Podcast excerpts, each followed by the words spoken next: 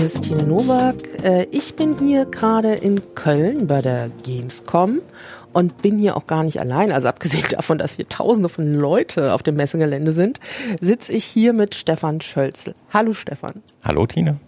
Ähm, vielleicht müssen wir erstmal kurz beschreiben, äh, wo wir hier sitzen, weil man wird es, glaube ich, ab und zu mal hören. Ähm, wo, wo sind wir hier gelandet? Wir sind im Kongresszentrum Ost auf dem Messegelände der Messe Köln im zweiten Stock vor den Konferenzräumen, weil das der leiseste Ort ist, den wir finden konnten. Okay, und äh, wenn man da jetzt mal so reinhört, kann man sich vielleicht vorstellen, was es sonst an Geräuschen gibt. Also es gibt hier manchmal so ein bisschen irgendwie so Verladearbeiten von Catering und weil wir im Flur sind, laufen ab und zu Leute vorbei. Äh, ähm, so ist es halt, aber wir machen das Beste draußen, füllen es mit unseren wunderschönen Stimmen. Genau. Ähm, wir sind auf der Gamescom also die Frage ist, warum sind wir hier? Und da ich mir auch vorstellen kann, dass es vielleicht auch ähm, Menschen gibt, die die Gamescom vielleicht so von Hörensagen kennen oder vielleicht so aus Medienberichten. Mittlerweile wird ja auch viel berichtet. Vielleicht versuchen wir erstmal, bevor wir den äh, Stefan sich vorstellen lassen, das kommt dann so im Anschluss, das können wir so einflechten, ähm, erstmal vorzustellen, was ist denn diese Gamescom, wie sieht denn das so live aus, wie stellt sich das hier so dar? Wir sind ja auch eben gemeinsam hier übers Gelände gelaufen. Ähm, oder wir fangen mal an, wann warst du denn das allererste Mal hier gewesen? Ähm, vor fünf, sechs, sieben Jahren oder sowas mit dem Umzug nach Köln. Ich war in Leipzig auf der ursprünglichen Games Convention, war ich nie. Ich war bis jetzt nur auf der Gamescom. Das ist das siebte, sechste Mal oder sowas. Und warum? Also warst du, weil du gespielt hast oder noch als Student oder jetzt in dem, was du jetzt machst beim Infocafé in Neu-Isenburg oder warum warst du dort zum allerersten Mal? Dazu muss man sagen, die Gamescom setzt sich in aus zwei, drei verschiedenen Faktoren zusammen oder so großen Sachen. Und je nachdem, mit welcher Intention man herkommt, sieht man nicht alle davon, nur, nur einen Teil. Das eine, was mehr oder weniger der wichtigste Teil in gewisser Hinsicht tatsächlich ist, ist die, die Business Area, also da, wo Geschäfte gemacht werden. Da treffen sich die Leute aus dem Business, reden miteinander, planen Geschäfte, es werden Deals gemacht, es werden Sachen verkauft, das ist alles hinter den Kulissen, also das Geschäft Gamescom. Ähm, der Businessbereich ist auch immer weiter gewachsen. Inzwischen ist er flächentechnisch fast so groß wie der Ausstellungsteil. Und das andere ist halt der Showfloor, wo halt neue Produkte gezeigt werden. Sie sind anspielbar. Ähm, das ist das, was die meisten Besucher anzieht. Also dieses Live miterfahren. Die Gamescom ist ja eine der größten Fachmessen weltweit zu dem Thema. Und im, anders als zum Beispiel die E3 ist die, die Gamescom öffentlich zugänglich für Besucher, die, während die E3 eine reine Fachbesuchermesse ist. Die Gamescom hat Fachbesuchertage und Fachbesucherbereiche und dazu noch ein Showfloor, der offen besucht werden kann. Und das ist einzigartig in dieser Art und Weise. Das, die Gamescom hat einen sehr interessanten Stellenwert auch in der Branche, was das angeht, weil sie diese, diesen Mix aus beiden hat. Ich kenne ja ähm, die Frankfurter Buchmesse ziemlich gut. Da war ich ziemlich oft gewesen. Die ist ja auch, auch eine, also eigentlich eine Messe, wo verkauft wird. Also mhm. Also es gibt eigentlich nur wenig Publikumstage, fast alle Tage, obwohl es so voll ist und man, wenn man da ist, auch gar nicht glaubt, sind Fachbesuchertage. Mhm. Ähm, und da ist tatsächlich äh, auch dieser Bereich zwischen, also das, das, das dieses Ausstellen für, für Besucher jeder Couleur weniger groß und deutlich.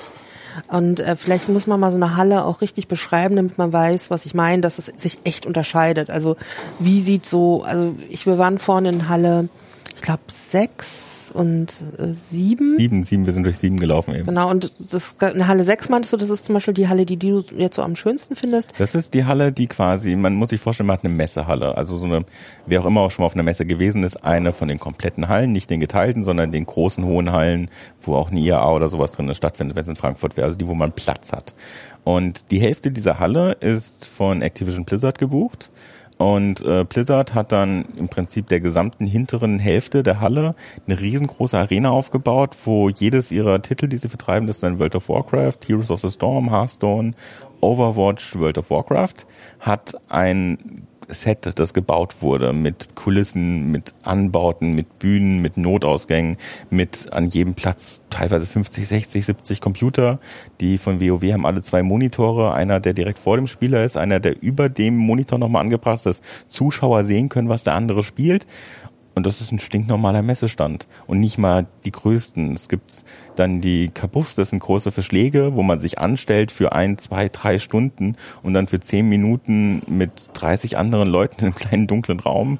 Das klingt sehr seltsam, in einem kleinen dunklen Raum, ähm, das neue Battlefield oder das neue Call of Duty anspielen zu können oder ein neues Rennspiel oder das neue FIFA anspielen zu können, bevor es auf den Markt kommt. Und dafür stellen die sich stundenlang an. Und da werden riesengroße Stände gebaut, die man so von keiner anderen Messe kennt.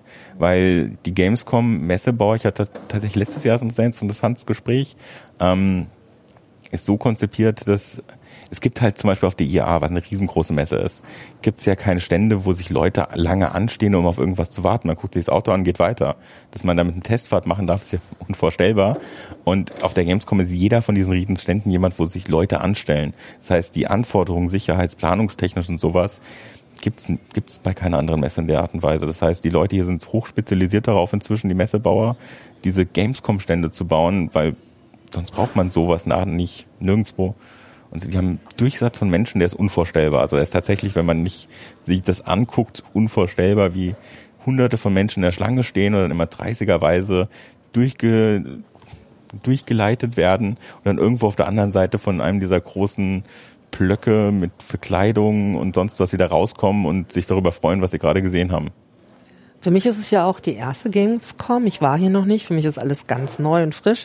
Und äh, ich bin ja jetzt auch nicht so die forcierte Gamerin. Also ich spiele ja so kleine Daddelspiele und ich habe, glaube ich, als Teenie so ganz viel so so alte äh, so, so so Versionen der ehemaligen C64-Spiele. So, so das ist so mein mhm. Spielen, ja. Ähm, aber ähm, was ich schon mal sehr faszinierend fand, war, dass tatsächlich diese Bauten oft in diesen riesigen Hallen äh, ganz erstaunlich sind und es erinnert fast so an Kirmes oder Rummel, also wo du wirklich so richtige massiv gebaut, also wie, jeder Stand ist ein bisschen wie so eine Geisterbahn. Das ist tatsächlich ein guter Vergleich. Also weil man wird so, man steht so an und dann wird man so reingeschleust und dann geht man, also oft auch geht so mal so eine Treppe hoch und dann äh, ist man irgendwie drumherum sind diese Showbereiche von den äh, Spielefirmen, aber innen drinnen gibt's irgendwie so in in diesen Bauten gibt's irgendwie so Dinge, wo die alle verschwinden und hinten mhm. wieder rauskommen, also wie du es eben beschrieben hast. Und darum finde ich, hat das ganz stark sowas von, von wirklich so Rummel, Karneval, Kerb, ähm, daran hat mich das ganz stark erinnert, in der Kombi zu einer Messe, die halt genauso voll ist, wie, wie es von einer Buchmesse kennen, aber die Leute sind halt ganz anders. Ja, aus. und dazu kommen dann halt noch die tatsächlichen Bühnen, wo dann Events machen oder Vorstellungen, wo jeder von den größeren Publishern oder Vertreibern seine eigene kleine Bühne hat. Dann hat man die Business Area, die einfach dieses riesengroße Gelände ist. Ich glaube inzwischen aus eins, zwei, drei, vier, fünf, sechs, sieben oder acht Hallen vollgestopft mit ähm, Ständen, wo halt jeder der in der Branche irgendwie relevant ist, einen Stand hat. Gastländer mit kleinen Entwicklern, die jetzt erstmal was vormachen, zeigen. Hochschulen. Dann gibt's den äh, Family and Friends Bereich, ein Cosplay Village, wo Cosplayer rumlaufen und ähm, Events veranstaltet werden und Wettbewerbe gemacht werden. Dann gibt's den Jugend Medienpädagogischen Teil, nennen wir mal, wo das Jugendforum NRW zum Beispiel sitzt oder die GMK, die vertreten ist. Ähm, der Verfassungsschutz ist da, die BPJM ist da, die USK ist da. Die haben alle was zum Anschauen. Dann Händler, die in Hard- und Software vertreiben, haben Ausstellungen, Case King zum Beispiel, also Vertrieb von Hardware und Gehäusen. Case King verkauft Gehäuse, überraschenderweise. Ähm, hat einen ziemlich großen Stand immer. Und wir haben sogar Anbieter, die man hier gar nicht so erwartet. Also wir hatten, äh, also ich glaube, was ist das? Ähm, Wüstenrot und die Bundeswehr. Genau, also auch Leute, wo man sagt, also Bundeswehr finde ich passt tatsächlich hier rein. Leider. Weil ich bin hier so durchgegangen und ich meine, was mich hier anguckt an den Ständen, also fast überall habe ich halt äh, martialische, so äh, Battle of the Tanks, irgendwas mit War, Krieger, Krieger, die aus dem Zweiten Weltkrieg sind, die in zukünftigen Kriegen sind, die ähm, so mittelalterlichen Welten entspringen die fantastischen Welten entspringen, die Science Fiction. Also es ist sehr, sehr martialisch und kämpferisch und es ist, du hast äh, Kriegs, äh, Kriegsdarstellungen in jeder Form. Also das, und es wird halt gefeiert hier von den Leuten und es ist auch inszeniert von denen, die es gebaut haben. Ähm, ja, das kommt auch ein bisschen drauf an, welche Stände man genau findet. Es gibt auch den Farming Simulator, der sich bis heute super verkauft, zur Überraschung vieler ähm, also Landwirtschaftssimulator. Der hat auch wieder einen ziemlich großen Stand. Der ist überraschenderweise direkt neben dem von Wargaming mit World of Tanks. Da direkt daneben ist der genau. Stand vom äh, Landwirtschaftssimulator. Und ich finde es nicht so überraschend, weil ich habe ähm, also ein kleines Forschungsprojekt mitgemacht und da sind wir auch in Klassen reingegangen und haben so sechste, siebte Klasse äh, Jugendliche befragt und wir waren auch so ein bisschen draußen im ländlichen Bereich und dann waren da auch so so sechste Klasse Jungs, die haben äh, total begeistert diese Landmaschinenspiele gespielt. Ja, die, die verkaufen sie richtig gut. Wenn man ähm, Saturn hat, das glaube ich, die immer ihre Top Ten oder Mediamarkt. Und der Landwirtschaftssimulator ist immer oben mit dabei. Der, der verkauft sich wie warme Semmel. Heißt, glaube ich, die Redensart. Ja. ja. Und genau, äh, sind halt auch immer Leute da. Also du hast unglaublich viele Moderatoren, die auch irgendwie das Publikum ansprechen. Äh, bei World of Tanks war sogar ein Musical. Also da ist, äh, da ist also richtig Riesenshow. Also da wird getanzt. Da ist wirklich so eine Showtruppe, die da irgendwie als Soldaten auf der Bühne sitzen und oben hast du eine Frau, die singt. Ja, World of Tanks hat diese kleinen ähm, Marineuniformen, äh, Showgirls quasi. Die sind da sehr praktisch. Die, die Boost Girls, also äh, also wie sagt man das freundlich, äh, leicht bekleidete Frauen, die helfen sollen, das Produkt positiv zu verkaufen, sind zurückgegangen. Es gibt davon weniger als früher. Da war das irgendwie stärker vertreten noch. Ähm, inzwischen ist es eher so, dass es ähm, Projekte gemacht werden. Wargaming hat tatsächlich ähm, einen sehr coolen Stand. Das heißt, die haben einen Trailer gedreht und haben in ihrem Messestand im Öffentlichen ein kleines Filmstudio de facto ein kleines Filmstudio. Da hängen ein paar Uniformen und ähm, Kleidungsstücke, die kann man anziehen. Dann stellt man, setzt man sich auf den Stuhl, der da ist, und dann guckt man an die Wand, an eine Markierung und dreht zwei, drei Szenen und die haben tatsächlich sogar eine, Kamera auf dem elektronischen Dolly aufgestellt, die immer wieder mit derselben Schwenkung eine Kamera abfährt und das Material, was da genommen wird, wird dann in den digitalen Trailer eingebaut. Das heißt, man ist eigene Held in seinem Trailer live vor Ort produziert. Ich war super fasziniert von dem technischen Aufwand, den sie da reingesteckt haben und das ist einfach deren Unterhaltungsding am Rande. Also es gibt hier sehr interessante Sachen, die man finden kann. Das ist bei mir auch, auch überall. Also mir sind einerseits tatsächlich auch die Mädchen aufgefallen, also Frauen, äh, und äh, finde ich ganz interessant zu hören, dass es schon weniger geworden sind, weil das hat mich tatsächlich auch so an Automobilmessen erinnert. Daher kommt das auch. Ähm, und da war ich ganz erstaunt, also weil die auch anders aussehen als die Frauen, die hier im Publikum sind. Da hast du ja quasi alles dabei. Das finde ich auch total toll. Ähm, also gerade auch diese ganzen cosplayenden äh, Männer und Frauen, die rumlaufen, ähm, die gehen ja an ihrer Kostümierung, egal in welcher Körpernormierung da irgendwas ist, ähm, das äh, ist total schön. Ja? Mhm. Also von Was Leuten wir von den cool. Leuten, die jedes Klischee erfüllen wollen, das negativ existiert, mhm. ist, ich würde gerne sagen, das ist eine Lüge. Man findet wirklich den ähm, unrasierten oder schlecht rasierten mit fettigen Haaren, der kein Deo benutzt hat, der den noch in Fedora wirklich aufhat, also wirklich das Klischee von einem Gamer, findet man hier genauso wie Leute, die man könnte man BWL-Vorlesungen finden. Alles mundgemischt. Aber das muss man schon sagen, im Großen sehr jung. Also mhm. wenn man das jetzt ähm, mit irgendwie so Konferenzen oder mit so Messen vergleicht, ähm, selbst wenn wir sagen würden, ähm, wir haben eben gerade noch über die Republika gesprochen, ja. also auch da, das sind die Leute viel älter, also Leute, die irgendwie zu so einer Technikveranstaltung gehen. Mhm. Hier ist es alles echt jung und wenn du so über 30 bist, die gibt's auch, also es gibt auch eine Menge Leute, die über 30 sind, aber die sind im Vergleich zu denen, die unter 30 sind, doch in der Minderzahl. Genau. Was mich überrascht hat, heute ziemlich viele Familien gesehen zu haben. Die, die Eltern, die sich freiwillig das mit ihren Kindern antun, von denen habe ich ein bisschen Respekt. Ähm, Genau. Ähm, wo wir, wo ich sozusagen nochmal aber anschließen wollte, mhm. was du eben schon auch so eingeführt hattest, war ja, ähm, dass es auch äh, ganz schön aufwendige Orte gibt, wo sich das Publikum in diesen Kulissen inszenieren kann. Und das ist mir auch in den anderen Hallen ähm, sehr aufgefallen, dass es überall so Fotoorte gibt, also mhm. so Fotomotive, ähm, wo du, du halt dich filmen lassen kannst, Fotos machen lassen kannst, wo sehr aufwendig die Figuren aus den Spielen nachgebaut worden sind.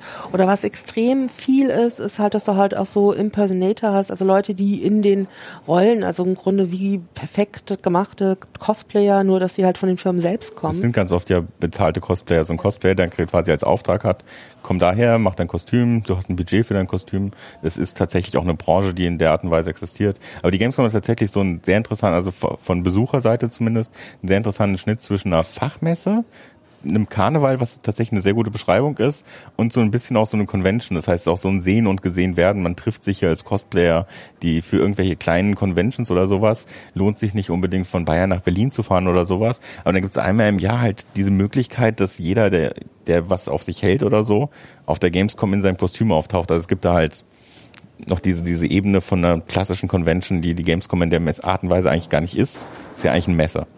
Aber dieser Convention-Aspekt ist noch da. Und das ist unglaublich voll. Also heute Morgen war das noch relativ. Ich finde es noch ziemlich leer im Vergleich zu dem, was noch passieren wird.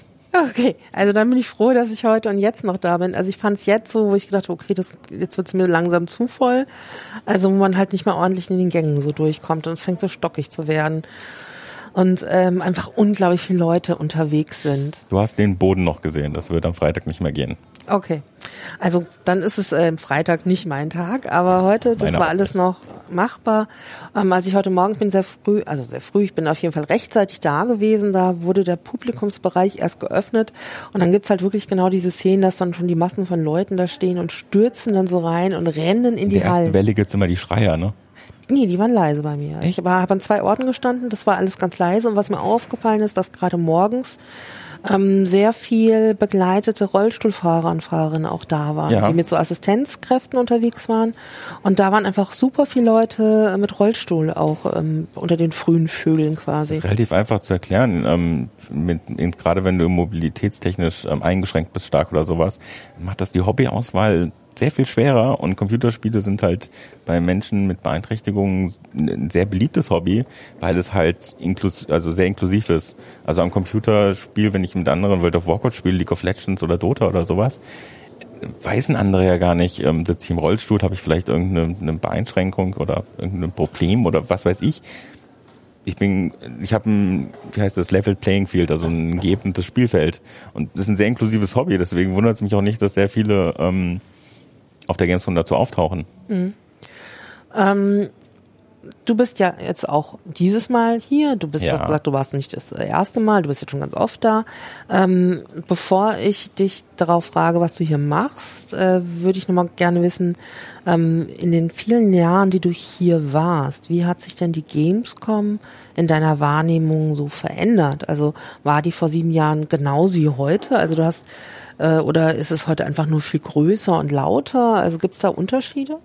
Ähm, ich war gerade erst vor ist professioneller geworden zu sagen, aber das stimmt nicht. Ähm, die, die ersten Male waren vor allen Dingen die Stände noch sehr viel funktioneller und pragmatischer ausgelegt. Das, was zum Beispiel Blizzard hat sich aufgebaut, Electronic Arts, die ähm, für die Werbung für Star Wars Battlefront einen Originalgrößen TIE Fighter und X-Wing an die Decke gehangen haben. Ähm, das gab's früher in der Art und Weise nicht. Da stand ab und zu mal sowas rum, aber dass diese beiden wirklich diese Arenen gebaut haben. Bei EA hat man ja wirklich so eine große Arena, wo jeder von EAs Titeln so einen Abschnitt bekommen hat, wie eine Bühne oder so eine Tribüne mit den Spielern drauf. Diese, diese Stände sind aufwendig und interessanter geworden. Also hat sich wirklich wohl hinter den Kulissen so eine Bühnenarbeiterkultur oder Branche entwickelt, die es scheinbar nur in Köln gibt. Ich weiß nicht genau. Ähm, und sie ist größer geworden. Und was mich tatsächlich überrascht hat, ist nicht, dass der Showfloor größer geworden ist. Das sind immerhin die, weitgehend noch dieselben Hallen. Was deutlich größer geworden ist, ist der Businessbereich. Wenn man zurückguckt auf die Lagepläne von vor zwei, drei Jahren, haben die drei oder vier Hallen mehr inzwischen, als sie es anfangs hatten.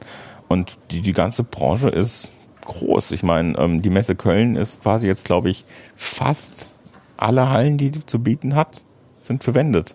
Das ist nicht eine kleine Leistung für Köln ist jetzt nicht gerade die kleinste Messe in Deutschland. Mhm. Und ähm, dann können wir sozusagen vielleicht auch da weitergehen und einfach mal nachhaken, was du denn jetzt hier die Tage gemacht hast. Also was war hier dein Job? Weil du bist ja nicht als Privatmensch hier, sondern das ist ja tatsächlich auch irgendwie Arbeit. Ich gebe tatsächlich zu, als Privatmensch weiß ich nicht, ob ich mir das noch antun würde, weil es schon sehr anstrengend ist. Ähm, also vielleicht sagst du ganz kurz, genau. was du arbeitest, was du eigentlich, also wer bist du eigentlich? Wir haben genau. jetzt schon geredet, wir wissen immer noch nicht, wer du bist. Und was hast du hier gemacht?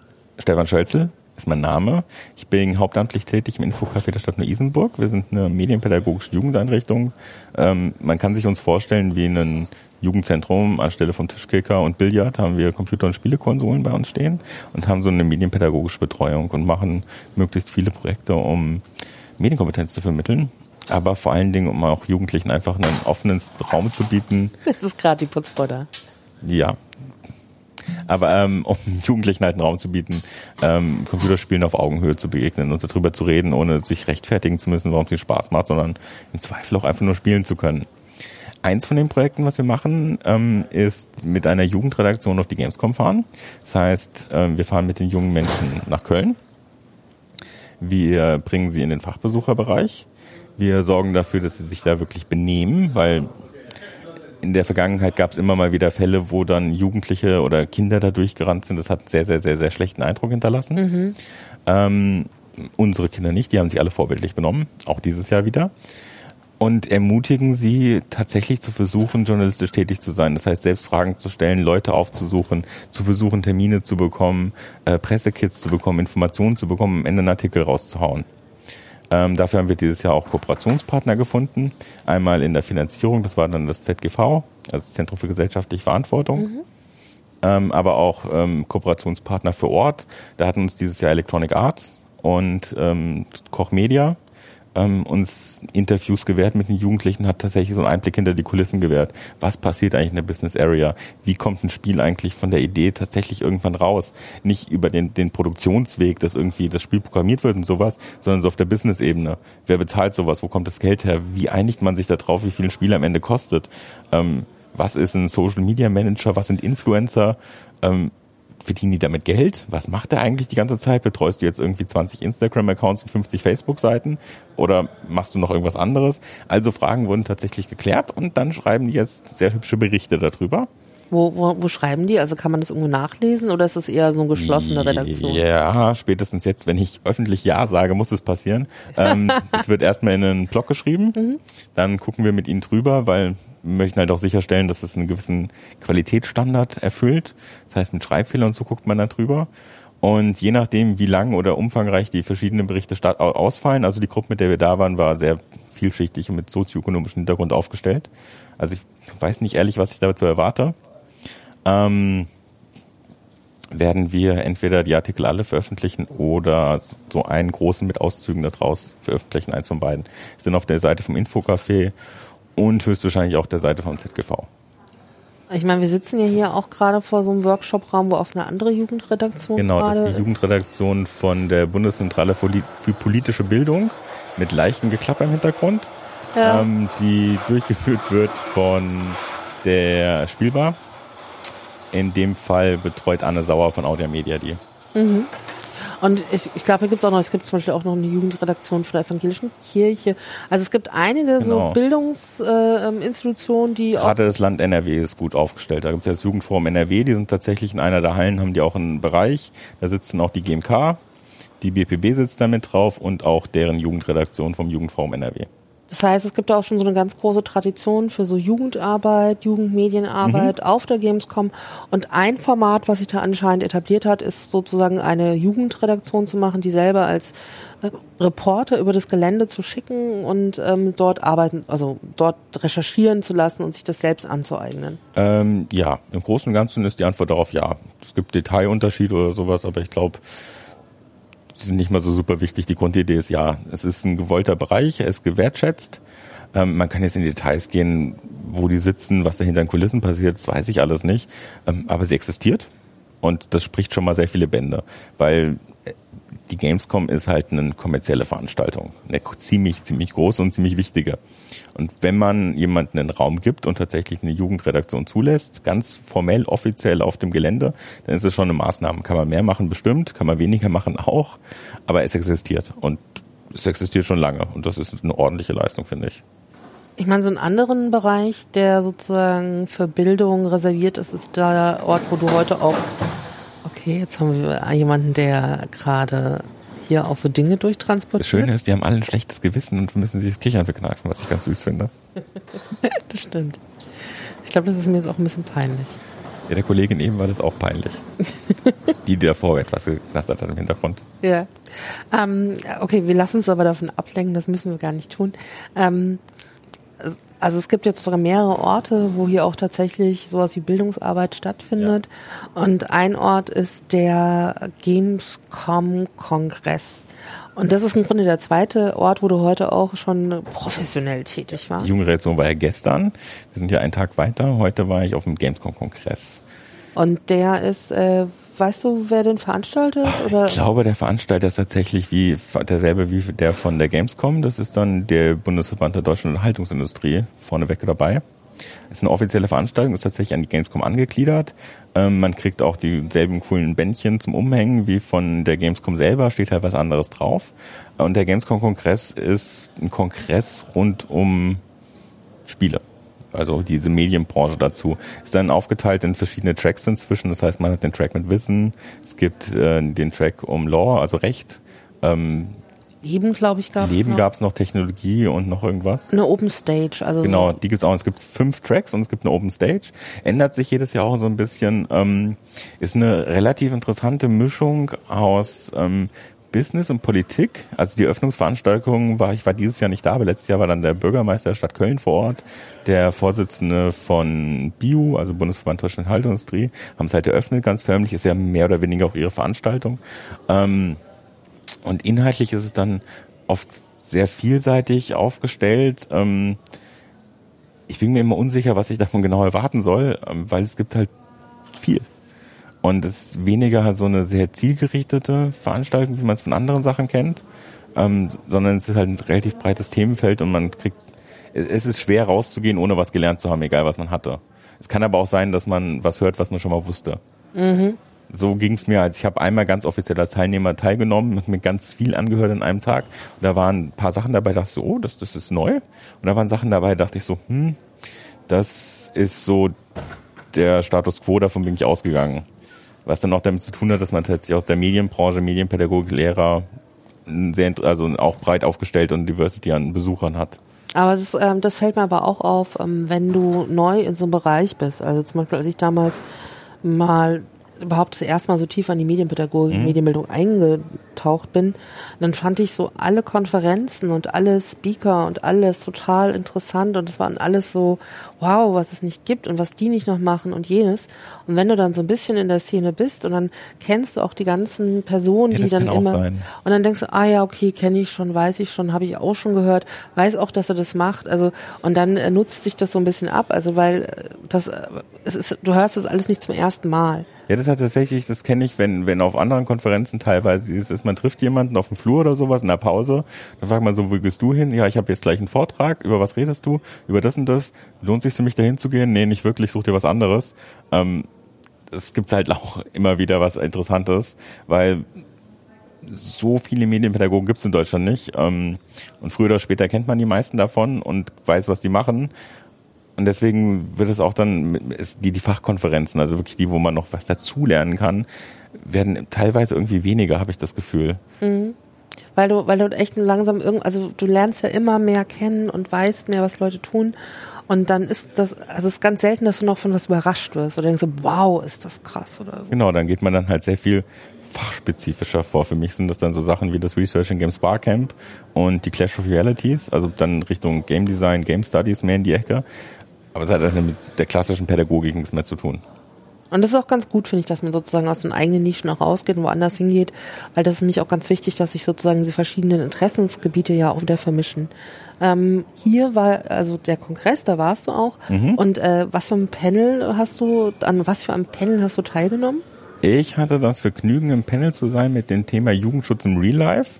Da ging es um Jugendschutz als Idee und mit USK, also der Altersfreigabe von Computerspielen ähm, und dem System, dessen Abkürzung ich schon wieder vergessen habe, das internationale Rating-System für Online-Shops wie den Play Store und Co. Das ich glaube, es ist iArc. Ich glaube auch, International. Oder iArt, aber es würde mich wundern. iArc, glaube ich. Arc. Arc. Irgendwo ist Rating drin, International und noch irgendwas. Mhm. Das Grundprinzip dahinter ist einfach, es kommen unglaublich viele Apps raus und man hat sich irgendwie überlegt, wir brauchen was, um die eine Altersfreigabe geben zu können.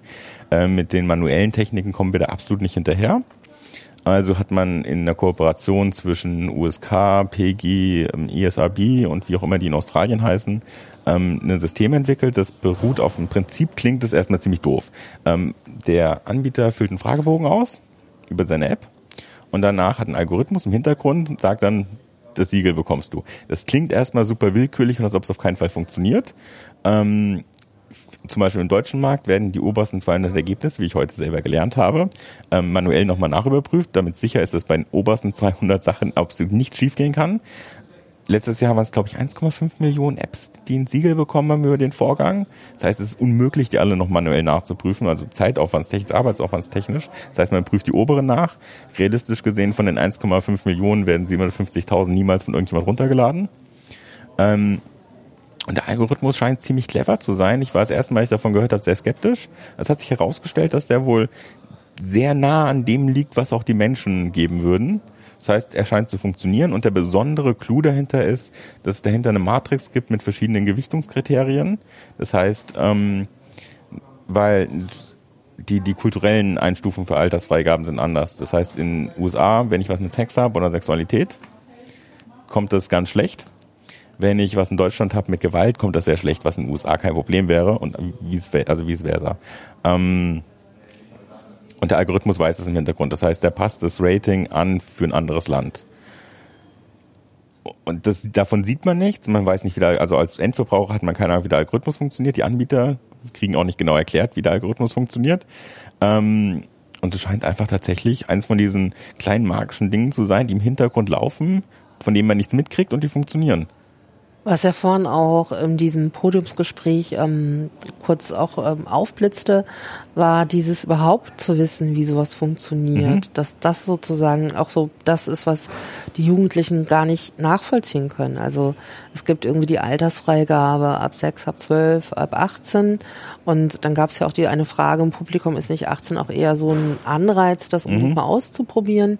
Und dann hast, hattest du ja davon berichtet, dass ihr auch darauf eingeht, dass ihr da auch sozusagen was mit ja, Jugendlichen entwickelt habt. Die Sache ist halt tatsächlich, wenn man was verboten ist, hat einen Reiz, das ist verboten. Das ist ein Reiz. Aber wenn ich irgendwie den, den Reiz erkläre, also die Regeln transparent mache, sage, warum das eine 18 hat, verliert das super viel an Reiz schlagartig, weil es ist kein Mysterium mehr. Also Transparenz hilft an der Stelle weiter. Und das Problem bei der USK ist ganz oft einfach, dass Jugendliche A nur sehen, da wird ihnen was verboten, aber keine Ahnung haben, warum oder wie. Und es gibt zwei, drei Methoden, die man mit Kindern und Jugendlichen machen kann, auch mit Erwachsenen, um zu verstehen, was die USK eigentlich macht und wie sie ihre Arbeit macht. Und danach versteht man, was die USK macht und was das Ziel dahinter ist. Und plötzlich hat man so einen Aha-Effekt. Ist vielleicht immer noch ein bisschen genervt davon, dass das Spiel ab 18 ist aber man versteht, warum es ab 18 ist. Auch wenn man vielleicht die Meinung nicht teilt, dass es ab 18 sein sollte, man versteht zumindest, warum es ab 18 ist am Ende. Ähm, hilft weiter, also hilft wirklich massiv weiter, wenn man versteht, warum irgendwas verboten wird. Das ist so, als ob ich sage, ähm, ich möchte in die Tankstelle gehen und zeige auf eine Flasche Wodka und sage, ich möchte die kaufen und krieg gesagt nein, dann frage ich warum und krieg wieder gesagt nein. Wenn ich fragen sollte als Kind, dann kriege ich gesagt, das ist Alkohol, der schädigt für dein System bla bla bla, Abhängigkeit, da gibt eine ganze lange Liste. Hält vielleicht das Kind nicht davon ab, Wodka zu trinken irgendwann, aber das Kind weiß, warum es das nicht trinken sollte. Und was ist das einfache, was ist die einfache Lösung, ähm, wie, wie, wie ihr das geregelt habt? Ähm, der Kollege Jürgens Legers vom Institut Spielraum in Köln hat unter, ich glaube, unter Games Compact, also seiner eigenen Webseite, ich bin mir gerade nicht ganz sicher, aber das kann man ja raussuchen, ähm, eine Methode entwickelt, wo man mit Jugendlichen quasi ein USK-Gremium nachstellt. Also den Ablauf von einem USK-Gremium ist, es gibt die, die Fachleute, die Experten, die äh, von ihren Ländern oder den Trägern bestellt sind, zu USK zu gehen. Die kriegen von einem äh, Sichter ein Spiel präsentiert und dann reden sie darüber, okay, welche jugendschutzrelevanten Sachen gibt es, wie sind die zu bewerten und legen dann sich gemeinsam fest auf eine Altersfreigabe.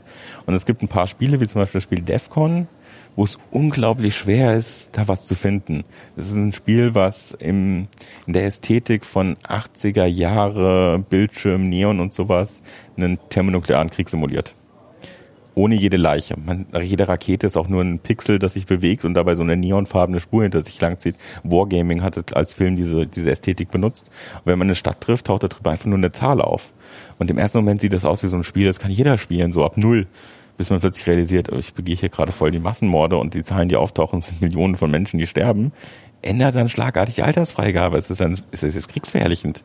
Vielleicht, ich weiß es nicht. Und dann ist man plötzlich bei einer 18. Und das super Interessante ist, selbst wenn man das Spiel sehr lange, sich sehr intensiv damit auseinandersetzt und auch mit den Kriterien der USK, kriegt man immer noch die Ergebnisse von null dann seltener, aber 16, 17, 18 indiziert, vielleicht sogar beschlagnahmt, kommen dann regelmäßig noch als Vorschläge. Es hat natürlich eine 16 bekommen von der mhm. USK, wobei die Entscheidung auch ähm, ein bisschen, also ein anderes Gremium hätte vielleicht auch was anderes geben. DEFCOM ist da einzustufen nicht so super einfach, was halt als Gedankenspiel super gut macht. Ähm, bei der Podiumsdiskussion gab es dann bei den Nachfragen auch eine Frau, die gesagt hat, dass sie in einer dieser USK-Kommissionen sitzt und dass sie sehr dankbar war, dass auch vorne im Podium nochmal erklärt wurde, dass diese Altersfreigabe nicht das gleiche ist wie eine pädagogische Empfehlung. Ähm, kannst du noch mal erklären, was der Unterschied ist? Also was, was, was bedeutet diese USK-Sache denn? Also bedeutet, und warum ist das, also ist das nicht gleichzusetzen mit, das sollte man oder könnte man ab dem Alter spielen? Also was da dieser Unterschied eigentlich ist? Da gibt es zwei Sachen, die man zu sagen kann. Also erstens, wenn ich es, bin mir gerade nicht ganz sicher, wenn ich richtig aufgepa aufgepasst habe, war die Dame die oberste ständige Vertreterin der obersten Landesjugend die Person, die am Ende Unterschriften oder USK-Gutachten setzt, damit sie rechtskräftig werden, glaube ich. Ähm, dazu kann man auch sagen, dass mit auf der Bühne war neben dem Lehrer, also im, im Podium, neben dem, einem Lehrer, der auch Projekte entwickelt mit Schülern, ähm, die Leitung der KJM, also das, ich habe das Kürzel vom KJM vergessen, Kunda Jugend Medien, ist eine Behörde, die für Jugendschutz zuständig ist. Ja, ich kann mal Fotos gucken, weil ich habe ja vorhin von dem Podium ein Foto gemacht. Genau. Und da wart ihr alle noch mit euren äh, Titeln. Titeln da. Wenn ich jetzt diese 20.000 Gamescom-Fotos zurückscrolle. Aber was ich schon weiß, ist, dass die Dame von der USK äh, die Geschäftsführerin von der USK war. Also es war nicht eine Dame von der USK, sondern es war die Dame von der USK. Jetzt bin ich schon zu weit gegangen. Wir werden das alles gleich sofort schon hier benennen können, wenn ich das Foto habe. Habe ich alle ja, wir waren kurz weg, äh, Batterieprobleme, aber wir sind wieder zurück. Da kann ich kurz mal darauf verweisen, es gibt äh, durchaus auch noch einen anderen Podcast äh, von jemandem vom Infocafé damals noch, Angelika Beranek, also wer ein bisschen was über diesen Ort, wo du eigentlich arbeitest, mhm. erfahren möchte, kann da gerne mal reinhören. Ansonsten waren wir ja gerade ähm, dabei. Herauszufinden, wie die anderen Teilnehmer hießen. Genau. Und als ich das gerade vorlesen wollte, war der, war der Ton plötzlich weg. Aber äh, auf dem Panel war noch Cornelia Holsten von der KJM, was immer es ist. Es steht nur so kurz da. Tobias Hübner vom Luisengymnasium Düsseldorf, dann halt du, Stefan Schölzel, im VKF Neu-Isenburg, Marie Blanche, übrigens ein schöner Vorname, ja. Marie Blanche Stössinger von der USK. Geschäftsführerin, wie genau. ich realisiert habe. Ah, und äh, moderiert wurde das Ganze von Markus Richter von RBB. Äh, das Schöne war auch irgendwie, das Panel war irgendwie sehr geschlossen in seinen Ansichten. Mhm. Und äh, der Einzige, der sozusagen versucht hat, Kontroversen zu erzeugen, das war eigentlich der Moderator. Also ihr selber äh, seid euch da nicht so unbedingt in den Rücken gefallen. Ja, ich glaube, die, die, die, die grundlegende Frage war, Jugendschutz ist schön und gut. Es ist natürlich schlecht, wenn Leute nicht verstehen, wie es ist dann ist positiv aufgefallen, weil man sich auch einigt, dass die USK tatsächlich seit einiger Zeit aktiv daran arbeitet, mehr mit Spielern auf Augenhöhe zu kommen. Das heißt, inzwischen kann man über Social Media, wie zum Beispiel Twitter, die USK anschreiben, wenn man eine Frage hat und kriegt auf die meisten Sachen noch eine Antwort. Zum Beispiel, warum ist indiziert, was ist an der Sache so schlimm, warum sind keine Hakenkreuze in Deutschland erlaubt oder so. Man kriegt eine Antwort oder auch auf andere Fragen. Ähm, die USK hat Materialien inzwischen aufgearbeitet. Früher fand ich die Materialien der USK sehr sehr anstrengend zu lesen. Also man musste schon irgendwie was von der Materie wissen, um zu verstehen, was die Kriterien sind. Inzwischen sind die aufgearbeiteter und besser zu lesen, um zu verstehen, um was es geht. Es gibt sie auch auf mehreren Sprachen. Ähm, es gibt Veröffentlichungen, die dann über Sachen kommen wie die Stiftung Digitale Spielekultur, ähm, für Schulen auch direkt. Dann waren wir uns, glaube ich, auch sehr einig darin, dass die Schulen deutlich in die Verantwortung gezogen werden müssten, weil das einer der wenigen Orte ist, wo man tatsächlich auch Eltern erwischt, weil Eltern überraschenderweise eines der Schlüsselelemente dabei sind. Ähm, und dass Schulen vor allen Dingen mehr, mehr Medienaffinität brauchen. Ähm, und zum Beispiel Computerspiele halt als Medium ansehen, ähm, dass Computerspiele nicht nur etwas sind, vor dem man schützen muss, sondern die auch einen Nutzen haben als Medium, also Potenziale, ähm, dass dieser Schutzcharakter teilweise sehr, sehr hart ausgetragen wird oder sehr auf dem Vordergrund steht oder so ein alleinig sich ins Rampenlicht drängen möchte. Und dann hatten wir noch die Feststellung, was am Ende, man kann sagen, vielleicht zu kurz gekommen ist, wäre wahrscheinlich auch ein sehr interessantes Panel gewesen, waren da insbesondere von Seiten der KJM, die sehr, sehr realitätsnahen Hinweis darauf, dass was Online-Jugendschutz äh, im Internet angeht, Computerspiele sehr weit hinten auf der Prioritätenliste stehen. Davor hat das Internet und die Menschlichkeit an sich andere Abgründe von Rechtsradikalität, Suizid vor und Selbstverletzungsverhalten. Ähm, Seiten, wo Inhalte geteilt werden von Ermordung oder Hinrichtung und sonstiges. Das gibt's im Internet auch. Ähm, da kann man nicht drum herum reden, das sind halt Priorität.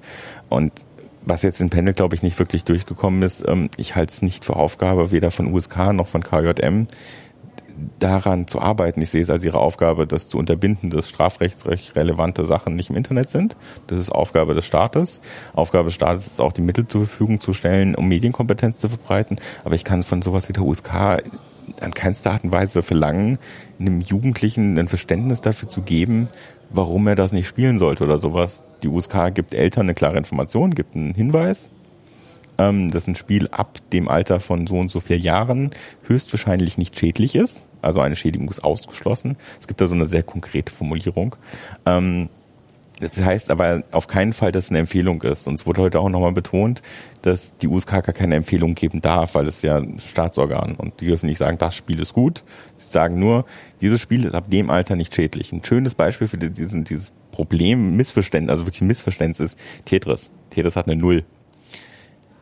Tetris ist für kleine Kinder ein sehr langweiliges Spiel, weil es ziemlich schwer ist und sehr viel Logik oder Vorausplan fehlen oder sehr viele Kartenspiele, die gespielt werden, haben auch eine Null aber sind halt nicht für Kinder gedacht. Schach, Solitär, großartige Wirtschaftssimulationen, die ab sechs sind, weil da nichts Jugendschutzrelevantes drin ist, haben die eine sechs oder null bekommen. Aber welches Kind spielt dann freiwillig irgendeinen Wirtschaftssimulator, der hauptsächlich nur aus Zahlen besteht?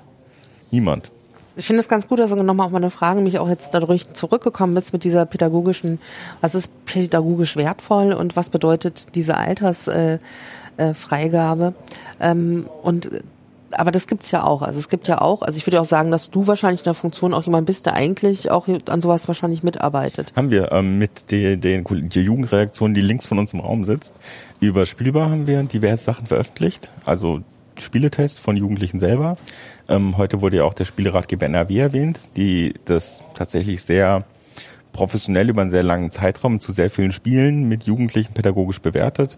Es gab Versuche wie den PEDI, also diesen pädagogischen Preis, ähm, in Österreich gibt's eine Positivbewertung von Computerspielen. Es gibt da ein paar Modelle. Ähm, keins dieser Modelle hat ansatzweise dieselbe Reichweite wie die USK. Und solange die halt so weit reichweitentechnisch davon entfernt sind, ist es schön, dass sie da sind, aber sie bringen bedingt was. Das heißt, es soll jetzt nicht super verzweifelt klingen. Ich glaube schon, dass da Positivbewertungen entstehen können und entstehen werden, die auch mehr Beachtung bekommen. Das ähm, sowas wie der Deutsche Computerspielpreis ist ja auch was, was nach vorne geht, ist aber keine pädagogische Bewertung, das ist eine qualitative Bewertung, die dann auch subjektiv ist. Aber ich kann mir vorstellen, dass es in Zukunft durchaus vielleicht ein, zwei Preise oder sowas entstehen könnten, die, die eine Wertschätzung gewinnen und auch von der Politik oder so gefördert werden aktiv. Gerade weil die Politik selber nicht machen kann. Also wegen Staat, äh, Staatsprinzip. Ähm, das wäre sehr schön, aber in der großen Art und Weise gibt es das noch nicht. Und wie gesagt, Spielbar oder Spielratgeber NRW sind so die größten Ansprechpartner. Vielleicht kannst du mal erklären, ähm, was denn der Unterschied ist zwischen einem qualitativ hochwertigen Spiel, also wie zum Beispiel beim Spielepreis, und einem pädagogisch wertvollen Spiel. Also ähm, ist ein pädagogisch wertvolles Spiel, wo ich irgendwas, also muss ich immer was dabei lernen oder äh, ist es, sind es Lernspiele oder was, was ist dabei wichtig? Also was macht es wertvoll im Gegensatz dazu, dass es einfach nur toll zu spielen ist? Ähm ein schönes Beispiel sind vielleicht die, die Battlefield-Teile oder die Call of Duty-Teile. Die werden mit extrem viel Geld entwickelt, haben eine extrem gute Grafik. Ähm, Gerade der letzte Battlefield-Teil sieht erstaunlich, faszinierend gut aus. Oder Battlefront ist dann ein äh, Shooter, der im Star Wars-Universum spielt. Äh, man schießt auf Leute, man hat Teamplay, aber Teamplay ist jetzt im, im Optimalfall hat man Teamplay mit seinem Team zusammen. In den meisten Fällen rennen 20 Leute für sich alleine rum auf beiden Seiten. Und in meisten Fällen rennen auf meiner Seite ich rum, 19 Leute rennen alleine rum, auf der anderen Seite sind 20 hochorganisierte professionelle Spieler am Werk. So fühlt sich zumindest an. Ähm, das sind dann qualitativ extrem hochwertige Spiele, die Spaß machen, die im besten Fall ein gutes Balancing haben. Das heißt, es gibt nichts Unfaires, ähm, eine, eine, eine ausgewogen sind von den Spielmechanismen an sich, gut aussehen, erstaunlich gut klingen, Spaß machen, qualitativ hochwertiges Spiel aus so einer relativ objektiven Sicht heraus. Ist es pädagogisch wertvoll? Ich glaube nicht. Ähm, auf der anderen Seite gibt es Spiele, Lernspiele haben die mal früher geheißen oder Edu-Games heute. Ähm, die werden dafür gemacht, um was zu lernen. Die haben eine sehr traurige Geschichte. Die hat damit zu tun, dass die Leute, die Edu-Games gemacht haben, mit Entertainment ihren, ihren Cousins aus dem Entertainment einfach nicht geredet haben. Und dass viele Lernspiele, die auf den Markt gekommen sind, sind diese Adis und Mathe-Trainer und sonst was, waren sowas wie Lernerpressungsspiele. Du musst jetzt lernen, dann darfst fünf Minuten dieses Spiel spielen, das du auf irgendeiner komischen Flash-Seite im Internet auch spielen könntest. Aber du, du wirst erpresst, um was spielen zu dürfen. Ähm, dann gab's Ludwig, was aus Krems kam Das ist ein Physik-Lernspiel. Da ist halt diese Ebene, in der man was lernt und die Ebene des Spiels bewusst zusammen geplant und bewusst zusammen entwickelt. Das heißt, das Gameplay enthält das, was man lernen kann. Und Ludwig ist da halt tatsächlich ein echtes Lernspiel. Oder man kann es noch freundlicher sagen, es ist ein Spiel, das als Spiel funktioniert, indem man was lernt und das ist kein Zufall, sondern geplant. Was, was muss ich da, mache ich da Experimente oder ähm, wo, wo, wie, wie kann ich mir... einen Roboter, den man begleitet aus einem Abenteuer und da lernt man was über Physik. Okay, und für, für, für, für Third-Person Jump'n'Run. Und für, für Leute in welchem Alter? Ist das auch was für mich oder eher für Kinder? Oder? Ähm, für welches Alter ist das offiziell ausgelegt? Ich muss gestehen, damit der Frage habe ich mich nie hm. auseinandergesetzt. Also subjektiv aber gefühltes Altersempfehlung? Subjektiv gefühlt ähm, ab der fünften Klasse. Okay. Aber als Erwachsener macht es bestimmt auch noch Spaß. Ja. Ich habe es ein bisschen gespielt, ist ein bisschen her, aber fand es lustig. Funktioniert halt als Spiel, das ist der, der große Trick. Und dann gibt's die, den faszinierenden großen Raum von Computerspielen, die einfach als Unterhaltungssoftware konzipiert wurden und überraschend viel Lernpotenzial dabei haben. Dazu zählt dann sowas wie Europa Universalis. Ist jetzt ein Spiel, das bei Jugendlichen eher seltener beliebt ist, weil es ein hochkomplexes Strategiespiel ist. Spielt halt in Europa, ich glaube, je nach Teil zwischen 1401 und 1600 ähm, man hat die historischen Königshäuser dabei mit ihren ganzen Grafschaften. Man hat, die hängen alle zusammen. Das äh, römisch-katholische Reich in Österreich. Wenn man der falschen Provinz den Krieg erklärt, steht man irgendwie zwei Tage später mit der gesamten Welt im Krieg, weil dann halt Vasallenschaften und Bürgschaften und Treueschwüre alle mit dazukommen. Und wenn man das eine Zeit lang gespielt hat, ich weiß aufgrund von diesem Spiel über Castile, Aragona, Aragon, wie auch immer das hieß, ähm, über den Zustand, wie 1401 Spanien ausgesehen hat, dass wir da im Süden ein muslimisches Land hatten, wie sich Spanien gegründet hat. Also die ganzen Sachen lernt man tatsächlich dabei. Ähm, es gibt insbesondere im Bereich der Strategiespiele sehr viele, die sehr viele historische Fakten dabei haben. Und ich kenne tatsächlich den einen Fall von einem Kind, das in einer Arbeit extrem gut abgeschnitten hat, eine Geschichte über Napoleon und es hat sich herausgestellt, dass eins seiner absoluten Lieblingsspiele ist Total War Napoleon. Überraschenderweise geht es um Napoleon. Das heißt, er wusste, zu welchen Daten Napoleon wo gewesen ist und welche Schlachten geführt hat. Und deswegen, weil ihn das Thema auch so super interessiert hat, war er da super fit und hat eine richtig gute Arbeit geschrieben. Du hattest ja auch vorhin gesagt, es gibt so ein paar Spiele, wo sozusagen dieser Lernfaktor vielleicht nicht ganz so im Vordergrund steht, ja. aber die gut gemacht sind. Und ähm, ich weiß nicht, hattest du auch Call of Duty gesagt? Call of Duty ist eher ein Spiel, das je nach Auslegungssache zumindest qualitativ hochwertig ist. Gibt es Leute, die streiten darüber, aber ähm, Lerneffekt ist da nicht vorgesehen. Es ist so lustig, weil ähm, ich war, ich war vor paar Jahren, wir waren äh, von sind von ähm, von von äh, den Niederlanden über Belgien an die französische an der Küste entlang mhm. und sind halt auch in diese Gebiete gekommen, wo damals die Invasion war, äh, Omaha Beach und das mhm. alles. Und äh, mein Mann, der hat halt genau das äh, immer schon gespielt, mhm. Call of Duty. Und äh, ich bin ja Museumsgängerin, ja. Mhm. Ich gehe natürlich dann in ein Museum, was sozusagen genau diese Invasion halt thematisiert. Und die ist genau an dieser Brücke, wo die Briten ähm, diese Brücke verteidigen. Mhm. Also irgendwie relativ am Anfang von Call of Duty. Mhm. Und äh, das und es war so faszinierend zu sehen, er, der das schon so Ewigkeiten gespielt hat, dann vor Ort das reale Ding sieht und sagt, ach, da müsste noch was sein und da drüben und guck mal, mhm. was ist denn das für ein Haus? Also wo sozusagen jemand, der diese, diese Gegend aus dem Spiel kennt und dann im Realen nachvollzieht, was ist davon noch da und nicht und sich darüber irgendwie so ein total, also schon mal so ein, so ein grundlegendes Wissen über mh, mm, die, die, die, die Schritte der Invasion kannten. Mhm. Und vor Ort haben uns dann tatsächlich auch noch äh, verschiedene, so, auch so ein Spielfilm noch dann runtergeladen und so und haben dann tatsächlich vor Ort nochmal so richtig diese ganzen geschichtlichen Dinge nachgeholt. Aber es kam ganz viel, weil diese, diese, diese Basismotivation über, über Call of Duty da war bei ihm und ich ja natürlich immer sage, ja klar, machen wir weiter. Das kann ich tatsächlich, ich weiß nicht mehr welches Spiel war, ich habe irgendwann so ein Strategiespiel gespielt. Ähm, das spielt zu einem gewissen Punkt in Frankfurt am Main. Und ich wusste halt, wie die Karte aussehen muss, die noch nicht aufgedeckt war, weil ich Frankfurt kenne. Es ist in Frankfurt, das lange her ist, ähm, also sehr lange her war. Aber man hat noch eine Vorstellung. Das andere, was ich hatte, ich war Anfang des Jahres in Vietnam. Ähm, sogar in Chu Chi, das ist eins von, da gibt's noch echte Tunnel, in denen ich fast eine Panikattacke bekommen habe, das ist ein anderes Thema.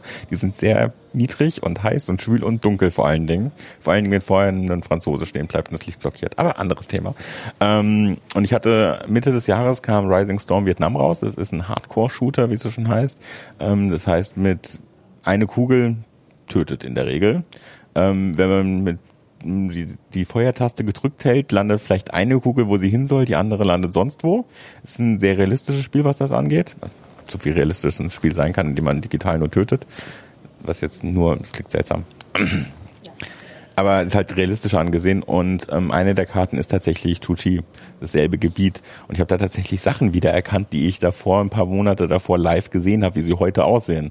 Und es war ein tatsächlich ein bisschen surreal für so einen Moment, weil ich wusste, wo diese, das Gebäude steht, was da auf dieser Karte gerade steht. Ich stand in live vor diesem Gebäude und es sah genauso aus, nur halt heiler oder kaputt, je nachdem, aus welcher Perspektive man es anschaut. Es war ein bisschen seltsam, aber es sind tatsächlich interessante Lerneffekte, ähm, die man hat, auch ähm, im Prinzip, um es anders zu sagen, beziehungsweise umzubrechen in eine andere Bahn.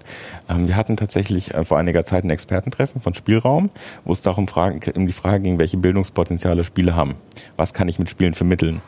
Und wir hatten uns mehr oder weniger darauf geeinigt, ich suche mir eine Fragestellung oder etwas, was ich vermitteln möchte.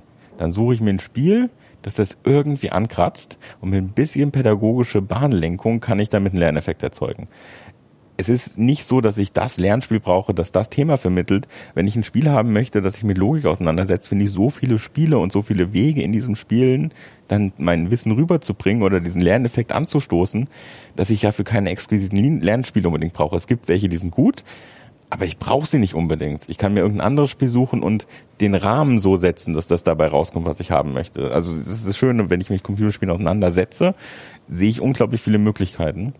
Und selbst wenn ich es nicht tue, muss ich mir nur ein, zwei Jugendliche zum Beispiel schnappen, die die Spiele kennen, sag denen, das möchte ich machen, hast du eine Idee, welches Spiel passt? Dann kriegt man zwei, drei Vorschläge und da ist bestimmt was dabei, was funktioniert. Was sehr schön ist. Ähm, kommt dieses, dieses Vorgehen daher, dass, dass, also aus der Beobachtung, dass halt Jugendliche bestimmte Spiele, die eigentlich keine Lernspiele sind, vielleicht lieber spielen als klassische Lernspiele, weil das bisschen lamer quasi ist und dass man dann lieber guckt, äh, dass, dass man die Leute bei der Begeisterung oder beim Spiel abholt, was auch so ein Flow erzeugt, ähm, als dass man sozusagen die in so ein, so ein Lernspiel hineinzwingt. Also der Begriff Lernspiel ist schon so ein bisschen toxisch vorbelastet. Ja, fies. Wenn ich jemand sage, was ein Lernspiel, dann denkt er an Adi und das ist halt ein Lernerpressungsspiel. Das ist kein Lernspiel, bei dem man irgendwie beim Spielen was lernt, sondern es ist ein Spiel, wo man lernt, um mal spielen zu dürfen. Ludwig ist sowas wie eine Ausnahme. Das würde ich aber auch nicht immer als Lernspiel verkaufen, sondern als Abenteuer, bei dem du vielleicht was lernst. Ähm, ich würde den Begriff meiden. Es gibt auch diese anderen Begriffe wie Serious Games. Die heißen dann, du bist ein ernstes Spiel und andere andere sind es nicht. Alle Spiele sind irgendwie ernst. Ähm, also die meisten. Ähm, aber der Begriff ist halt auch teilweise ungünstig. Es gibt dann den alternativen Begriff, der existiert, des Edu-Games. Ähm, kann man auch inhaltlich drüber streiten, wegen diversen Implikationen, die der Begriff halt aufwirft. Sowas wie ein Spiel, das kein Edu-Game ist, kann kein Edu sein. Fragezeichen. Was ist mit den ganzen genannten historischen Spielen, bei denen du was lernst? Ähm, interessant finde ich noch den Begriff einfach Games zu nehmen und einzugestehen, dass bei Filmen mache ich es ja auch nicht so, dass ich versuche, das super genau runterzubrechen. Das keiner macht einen Unterschied zwischen einer Dokumentation und einem Actionfilm.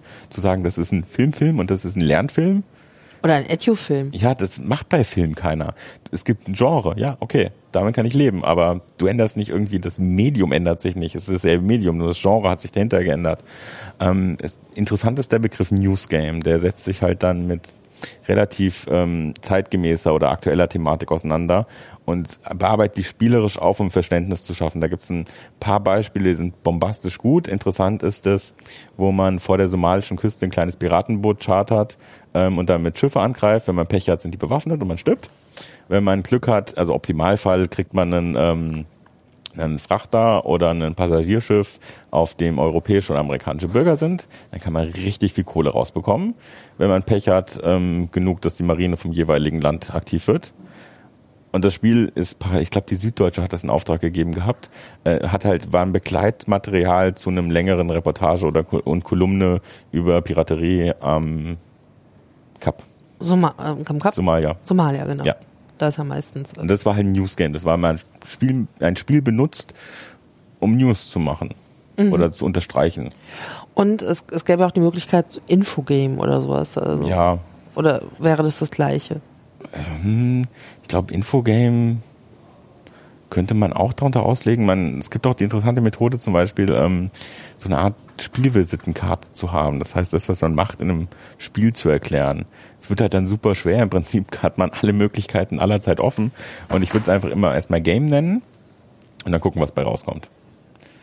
Weil wenn ich das Newsgame nehme, dann hat es auch schon direkt so eine Erwartungshaltung, was sein soll. Ich glaube, Newsgame räume ich so eine kleine Sonderposition einfach dadurch ein, dass es Zeit, also so, diesen, diesen, diesen Aktualitätspunkt mit dabei hat. Deswegen kriegt dieses Subgenre ausnahmsweise von mir den Erlaubnis scheint, dieses Subgenre zu haben. Ich glaube, im Großen und Ganzen ist es nicht notwendig. Ich glaube, bei Computerspielen und digitalen Spielen alleine wird schon oft zu sehr versucht, sie in irgendeine Ecke zu drängen und zu irgendwie zu runterzubrechen und zu differenzieren und macht damit die ganze Sache eigentlich unnötig kompliziert. Also gerade im Vergleich zu Filmen, wo keiner sagt, du bist jetzt ein echter Film, du bist kein echtes Film. Bei Spielen gibt's ja auch ganz oft die Debatte, äh, Pokémon Go sei kein echtes Spiel, weil ganz viele Sachen nicht passieren. Oder da wäre ich ja jetzt sehr beleidigt, weil das ist ja eins der wenigen Spiele, die ich auch spiele. Bin ja auch sehr traurig. Ich würde, ich würde ja viel lieber auch andere Spiele spielen, aber ich habe so eine extreme Motion Sickness. Ja. Also tatsächlich, nachdem der Erfahrung mit Call of Duty, dachte ich ja dann auch, also das hat mich dazu bewogen, dass ich dann irgendwann mal dachte, ich würde das gerne auch mal spielen. Und ähm, ich hatte das einmal probiert, aber ich hatte ganz vergessen, warum ich es dann nicht weitergemacht habe. Und ich hatte mir dann tatsächlich so vor hm, zwei, drei Monaten so die Aufgabe genommen, ich spiele jetzt Call of Duty. So auch als Medienpädagogin finde ich, finde es eigentlich, man sollte das wissen, wie das sich anfühlt, Gefühl dafür zu bekommen, weil du sollst sozusagen nichts predigen, von dem du irgendwie so gar keine Ahnung hast. Mhm. Ja? Ähm, und dann habe ich mich also wirklich davor gesetzt und habe Call of Duty angefangen zu spielen und ähm, ich habe vielleicht 20 Minuten gespielt und danach war mir so schlecht. Und es ist noch nicht mal viel passiert, ja. Ähm, tatsächlich, äh, das, ich konnte das nicht weiterspielen. Da gibt's eine perfekte Überleitung zu einem anderen Thema, was du noch ansprechen wolltest. Motion Sickness ist, wie ich inzwischen herausgefunden habe, nichts anderes als Sehkrankheit oder Reisekrankheit ist dasselbe. Die Idee dahinter ist super einfach, sobald man es verstanden, also einmal gelesen hat oder gehört hat. Ähm, das Problem ist, deine Ohren haben ja dein Gleichgewichtssinn und die bewegen sich nicht. Das, was deine Augen sehen, bewegt sich und dann sagen deine Ohren, deine Augen, irgendwas stimmt hier nicht. Auf hoher See ist das der Unterschied zwischen Horizont oder den Möbeln und dem Ganzen, was sich nicht bewegt und dem Körper, der dir eindeutig sagt, du bewegst dich. Äh, das ist Motion Sickness. Motion Sickness ist Sehkrankheit im Endeffekt. Und ähm, ich habe im Laufe der Zeit jetzt auf der Plattform Digitale Spielewelten diverse Sachen veröffentlicht. Eins davon ist Minecraft als Methode, weil ich keine Lust hatte, jedes Mal, wenn ich was in Minecraft mache, Minecraft wieder neu erklären zu müssen, habe ich mir gedacht, ich schreibe einmal was zu Minecraft, auf das ich mich einfach immer beziehe an der Stelle. Ich sage so, das Minecraft, das ist toll, hier kannst du mehr dazu lesen. Ähm, und in den diversen Anhängen dazu kommen halt auch also was wie erste Schritte, ähm, Orientierung im dreidimensionalen Raum, diese WASD-Steuerung, vorwärts, rückwärts, nach links strafen, seitwärts laufen, ein Konzept, das, wie ich inzwischen weiß, nicht Spieler sehr seltsam finden, weil keiner dreht sich im Computerspiel nach links und dann läuft er geradeaus, sondern man läuft seitwärts links. Und man guckt sich mit der Maus um so eine ganz grundlegende Steuerung. Ähm, das erklärt das auch. Und unter anderem wird aber auch der Punkt mit Motion Sickness aufgegriffen. Und an der Stelle den das Ende der Überleitung quasi. Äh, es lohnt sich, den Field of View Slider, also das Sichtfeld, das man hat, einzustellen, weil die Idee ist, dass ähm, das Sichtfeld, was auf dem Monitor dargestellt wird, ungefähr so ist, wie das, was zu mir passen würde. Wenn ich es zu eng mache, sind die Bewegungen ab, also bei einem geringen Sichtfeld habe ich selbst das Problem, dass ich sehr, sehr, sehr anstrengend finde.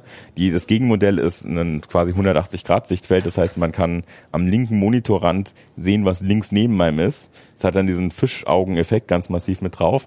Aber wenn man so einen Field of View Slider findet oder eine Einstellung so zwischen 90 und 100 ähm, Grad, also Winkel, kommen sehr viele Leute sehr viel besser damit klar als auf dem oft voreingestellten 70.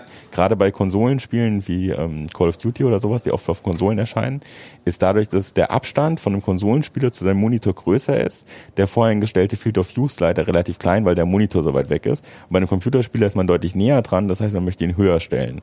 Es klingt super technisch kompliziert, aber sobald man das einmal irgendwie visualisiert gesehen hat, ergibt das alles schlagartig Sinn hilft sehr vielen Leuten gegen Motion Sickness. Das heißt, vielleicht kann ich es dann doch nochmal probieren, Call of Duty zu spielen. Ähm, obwohl ich auch sagen muss, aber ich möchte gerne gleich tatsächlich auch noch bei mhm. Minecraft bleiben, ähm, dass ich es auch echt stressig finde. Ich kann das gar ja. nicht nachvollziehen, dass Leute das zur Entspannung spielen. Ich bin da total, total so, Gott, oh Gott, oh Gott. Ich bin super aufgeregt. Call of Duty ist so ein bisschen der, der twitchy Shooter, wo man ganz schnell riss und irgendwo drüber hüpft und ganz schnell schießt. Ähm, es gibt Shooter, die ist, äh, aus dem Genre gibt es den wunderschönen Begriff Time to Kill. Das klingt für jemanden außenstehend ist wahrscheinlich sehr martialisch. Mhm. Äh, Time to Kill heißt einfach, wenn ich jemanden sehe und anfange auf den zu schießen, wie lange dauert es, bis jemand tot ist. Ähm, vorhin mal kurz erwähnten äh, Rising Storm Vietnam, eine Kugel tötet. Das heißt, Time to Kill ist instant in den meisten Fällen. In Call of Duty kann man eine Maschinengewehrsalve einstecken und dann kippt man tot um. Das Maschinengewehr schießt in einer Feuerrate, das immer noch nur zwei Sekunden sind. Aber es gibt auch Spiele, wo man deutlich mehr einsteckt, bevor man tatsächlich umkippt. Das ändert den Spielfluss ganz gewaltig ab. Es gibt dann ähm, das legendäre Quake, also der, der Arena-Shooter, einer der ersten, der auch professionell in Turnieren gespielt wurde. Da kann man einiges einstecken, bevor man umkippt. Außer alle Kugeln treffen. Ähm, ist dann so, so Gameplay-Eigenschaften allgemein, aber es ist super schwer da reinzukommen, wenn man es nicht hat. Ich merke selber, wenn ich längere Zeit irgendwas anderes gespielt habe, so kein Shooter, und wenn dann irgendwie, es kam, als das letzte Battlefield rausgekommen ist, habe ich das gespielt und hat dann selbst festgestellt, so, ey, man stirbt voll schnell. Ich fühle mich gerade voll überfordert, ich krieg gar nichts hin. Aber man gewöhnt sich wieder dran. Ich glaube, kann mich allerdings nicht dran erinnern, wie die Erstgewöhnung war.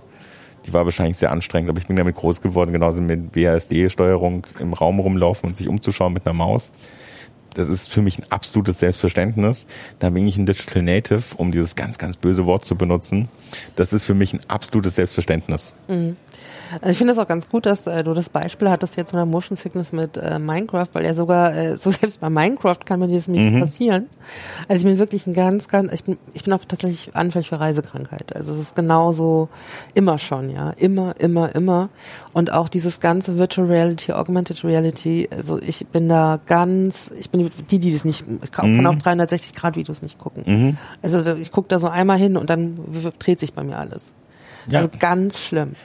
Also das ist alles, das, also was ich auch vorher nicht wusste, ich dachte mal, das Motion Sickness ist eine Sehkrankheit, gibt's auch noch. Das hat sich herausgestellt, das Motion Sickness, Sehkrankheit, dieses ganze Paket an Gleichgewichtsstörungen ist ein derselbe Grund. Hat nur mehrere Namen je nach Kontext. Naja, also, also zumindestens äh, habe ich jetzt schon mal was, was ich dann probieren kann. Vielleicht mhm. geht es dann besser.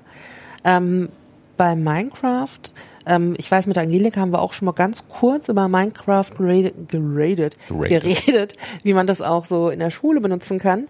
Aber ähm, das ist ja auch so, man, man denkt, das ist ein harmloses Klötzchenspiel, aber da kann man ja auch sterben. Also der beste Vergleich ist, Minecraft ist wie Lego, Lego spielen. Mhm. Das Grundprinzip ist gleich, nur dass Minecraft auf so vielen Ebenen so viel komplizierter werden kann, aber nicht werden muss. Das ist das Schöne bei Minecraft. Ähm, Minecraft hat verschiedene Spielweisen. Es gibt einen Kreativmodus, der ist quasi Lego dreidimensionales Lego spielen. Es gibt einen Abenteuermodus, da muss man dafür sorgen, dass man Essen hat und nachts tauchen Zombies und Spinnen auf. Man muss sich verteidigen und man baut sich ein Haus und man muss dafür sorgen, dass alles gut ausgeleuchtet ist, weil in der kompletten Dunkelheit können Monster auftauchen. Ähm, kann ein bisschen creepy werden. Mhm. Aber es kommt, also Minecraft ist, ähm, Minecraft ist halt wirklich so, so, ein, so ein Open Playing Field, auf dem man tun lassen kann, was man will. Man es gibt diese großen Bauprojekte, wo irgendwie aus Game of Thrones oder so ganze Städte nachgebaut werden. Es gibt pädagogische Projekte. Ich hatte mit dem Bundesverband der Kunstlehrer aus Hessen ähm, was gemacht, wie man Minecraft im Kunstunterricht einsetzen kann. Das sind halt so Sachen, die ich jetzt angefangen habe, auf digitale Spielewelten zu veröffentlichen. Vorher hatte ich keine Plattform dafür, die wirklich zu veröffentlichen. Digitale Spielewelten bietet diese Plattform halt jetzt. Ähm, wie man Minecraft benutzen kann, um sich mit Architektur zum Beispiel auseinanderzusetzen, weil wenn man versucht, zum Beispiel eine Kathedrale nachzubauen, dabei so die Stilelemente beibehalten will, dann muss ich dazu nicht mehr irgendwie noch einen pädagogischen Input geben oder sowas, ähm, sondern bau was und es soll so aussehen wie das, was du hast. Dann musst du halt herausfinden, was diese markanten Stilelemente eines Gebäudes sind. Es war dann eine Säulenkathedrale, also diese, die man sich so kennt, die diese freistehenden Stein ähm, Streben haben. Streben haben. Das ist dann Gotik. Genau. Ich hatte so ein Beispiel tatsächlich dafür noch, ich weiß nicht mehr genau, welches war. Aber so ein Säulenkathedral, ich muss dazu nicht sagen, dass das so ein markantes Ding ist, das siehst du. Und wenn du es nachbauen willst und es vergisst, siehst du, dass es fehlt. Und danach kann ich darüber reden, was hast du eigentlich gebaut. Oder auch eine Aufgabe, die fand, die, die ist tatsächlich an, die ist aus der Praxis gekommen, ähm, wo ich dann gemeint habe, du bist schon fertig, da dann bau meinetwegen irgendwie so einen modernen weißen Block weil ich dachte, so ein moderner weißer Block kann ja nicht so super schwer sein. Es hat sich herausgestellt, dass so moderne Architektur, dieser Bauhausstil, den hinzubekommen richtig, dass er funktioniert, ist super schwer. Wieso? Also warum? Ich weiß es nicht genau. Ich glaube, es ist dieser Minimalismus, aber auf der anderen Seite kenne ich es auch von Webseiten oder sowas früher. Ich hatte früher immer, so, habe ich bis heute so, so einen gewissen Flair für so sehr minimalistische Webseiten oder so ein sehr minimalistisches Design. Und man denkt sich immer, da ist so viel weiß und so irgendwie fünf, fünf irgendwie Sachen, die überhaupt eine Farbe haben und 30 Pixel oder sowas. Zu, hinzubekommen, was minimalistisches, was gut und sauber auch aussieht, ist super schwer. Also ich weiß nicht genau warum. Genauso wie so, ein, so einen weißen Bauhausblock zu bauen, also dieses klassische niedrige Gebäude, was relativ breit ist, mit so einem schmalen Fenster und so einem großen Pool davor oder sowas, oder auch nur so ein, so ein äh, nicht Pool, schmal, flacher und mit Fischen drinne. Teich. Teich. So, ja, ein Fischpool. Mhm. Ähm, ist extrem schwer. Also wirklich extrem schwer, das hinzubekommen. Aber plötzlich hat man auch eine Wertschätzung für jemanden, der so minimalistische Sachen designt. Ich meine, du magst jetzt Minimalismus, ähm, aber mit wem hast du das, wer hat das gemacht? Haben das Kinder gemacht, Jugendliche? Das war ein Schüler, der war relativ schnell mit dem eigentlichen Projekt fertig und das war in dem Fall, hatten die verschiedene Sachen aus dem Mittelalter. Die hatten diese Gebäude gebaut, wie sie auch am Frankfurter Römer stehen, wo man ähm, den unteren Teil Fachwerk hatten, die dann breiter werden auf der zweiten Etage. Die so ausgekragt sind. Genau, ähm, sowas ging's nachzubauen. Mhm. Und der war relativ fix fertig, weil er auf Minecraft gespielt hat. Also Bewegung, was finde ich wo, war für den Philippans. Ähm, der hat auch so clevere Tricks benutzt. Man kann Treppen nehmen, also Treppenstufen. Ähm, und wenn man die dann spiegelverkehrt an die nächste setzt, kann man damit quasi so eine Querstrebe machen. Muss man halt wissen. Ähm, ist dann auch direkt das nächste, was man mit Minecraft machen kann im Kunstunterricht. Minecraft hat das Ding, dass es Blöcke sind. Das heißt, ich muss ab bis zu einer, ich muss einen Maßstab suchen, den ich das darstelle, und ich muss dann abstrahieren. Das beste Beispiel dafür sind Räder oder ein Kreis. Wenn ich in Minecraft einen Kreis bauen will, der einigermaßen rund aussieht, dann habe ich einen Radius auf diesem Kreis von, was weiß ich, 64 Blöcken. Es ist ziemlich groß. Dann dauert ein Kreis zu bauen sehr lange. Und dann muss ich mich fragen, okay, auf welchen Maßstab einige ich mich? Einige ich mich jetzt, dass der Kreis in dem Fall ein Block ist? Dann ist er eckig, aber ich muss abstrahieren, dass es ein Kreis ist. Oder sage ich, es sind irgendwie vier Blöcke, also sehr ein kantiges Kreuz eher als ein Kreis. Ich muss mir halt überlegen, wie sehr möchte ich abstrahieren? Und es wird dann sehr kompliziert und dann gibt's direkt davon abgeleitet das Projekt, dass man ähm, Kunstwerke nachbaut in Minecraft. Und da hat sich herausgestellt, dass überraschenderweise minimalistische Kunst, ich glaube, der heißt nicht Monet, sondern so ähnlich, Monta Montagor? Mont. Diese blau-weißen Flächen mit den schwarzen Linien, mhm. die in Minecraft nachzubauen, dass sie erkannt werden. Ah, nee, aber das ist so kantige Flächen. So Rechtecke. Ja, ähm, Rot, weiß, äh, blau, ja, gelb, ja. meistens so schwarze Linien dazu. Ja, ja, das ist, äh, das ist natürlich nicht Miro. Irgendwas ich, mit M ist es. Ja, ja, ich, ich, ich weiß, ich suche das raus, ich weiß, das ist, mir fällt es tatsächlich gerade nicht ein. Genau, ich habe es in dem Text auch drin mhm. stehen als Beispiel. Den nachzubauen. Mondrian. Dass, ja, den nachzubauen, dass man ihn erkennt, mhm. ist unglaublich schwer, weil es halt schon so reduziert ist. Und es ist schon so reduziert, da gibt's nicht mehr weg zu reduzieren. Jetzt denkt man eigentlich, es müsste super einfach sein. Und dann habe ich irgendwie einen weißen, einen roten, einen blauen und einen Linksblock und keiner kommt darauf, welches Bild das sein soll. Auf der anderen Seite ähm, hinbekommen auf, ich glaube, es waren 32 mal 16 Blöcke, was nicht wirklich viel ist, also sind ja quasi Pixel, ist ähm, die, die Sternennacht von Rembrandt die ist halt so markant, dass diese kleinen Farbabstufungen und sowas kann man erkennen, was es ist, während ein Bild, was so super einfach ist, das muss ich dann im großen Maßstab bauen, dass plötzlich klar wird, ah, das ist nicht weiter reduziert, das ist schon so reduziert, das, das zeigt das, was ich sehe.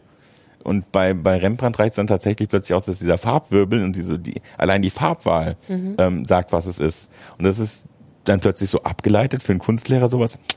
Du hast verstanden, worum es geht. Aber funktio funktioniert so der Transfer sowohl zu Lehrer, also zu, zu Lehrkräften als auch mit den Jugendlichen? Also ähm, kriegst du Kunstlehrer begeistert, ihr Thema Kunst aufzubrechen in sowas wie Minecraft?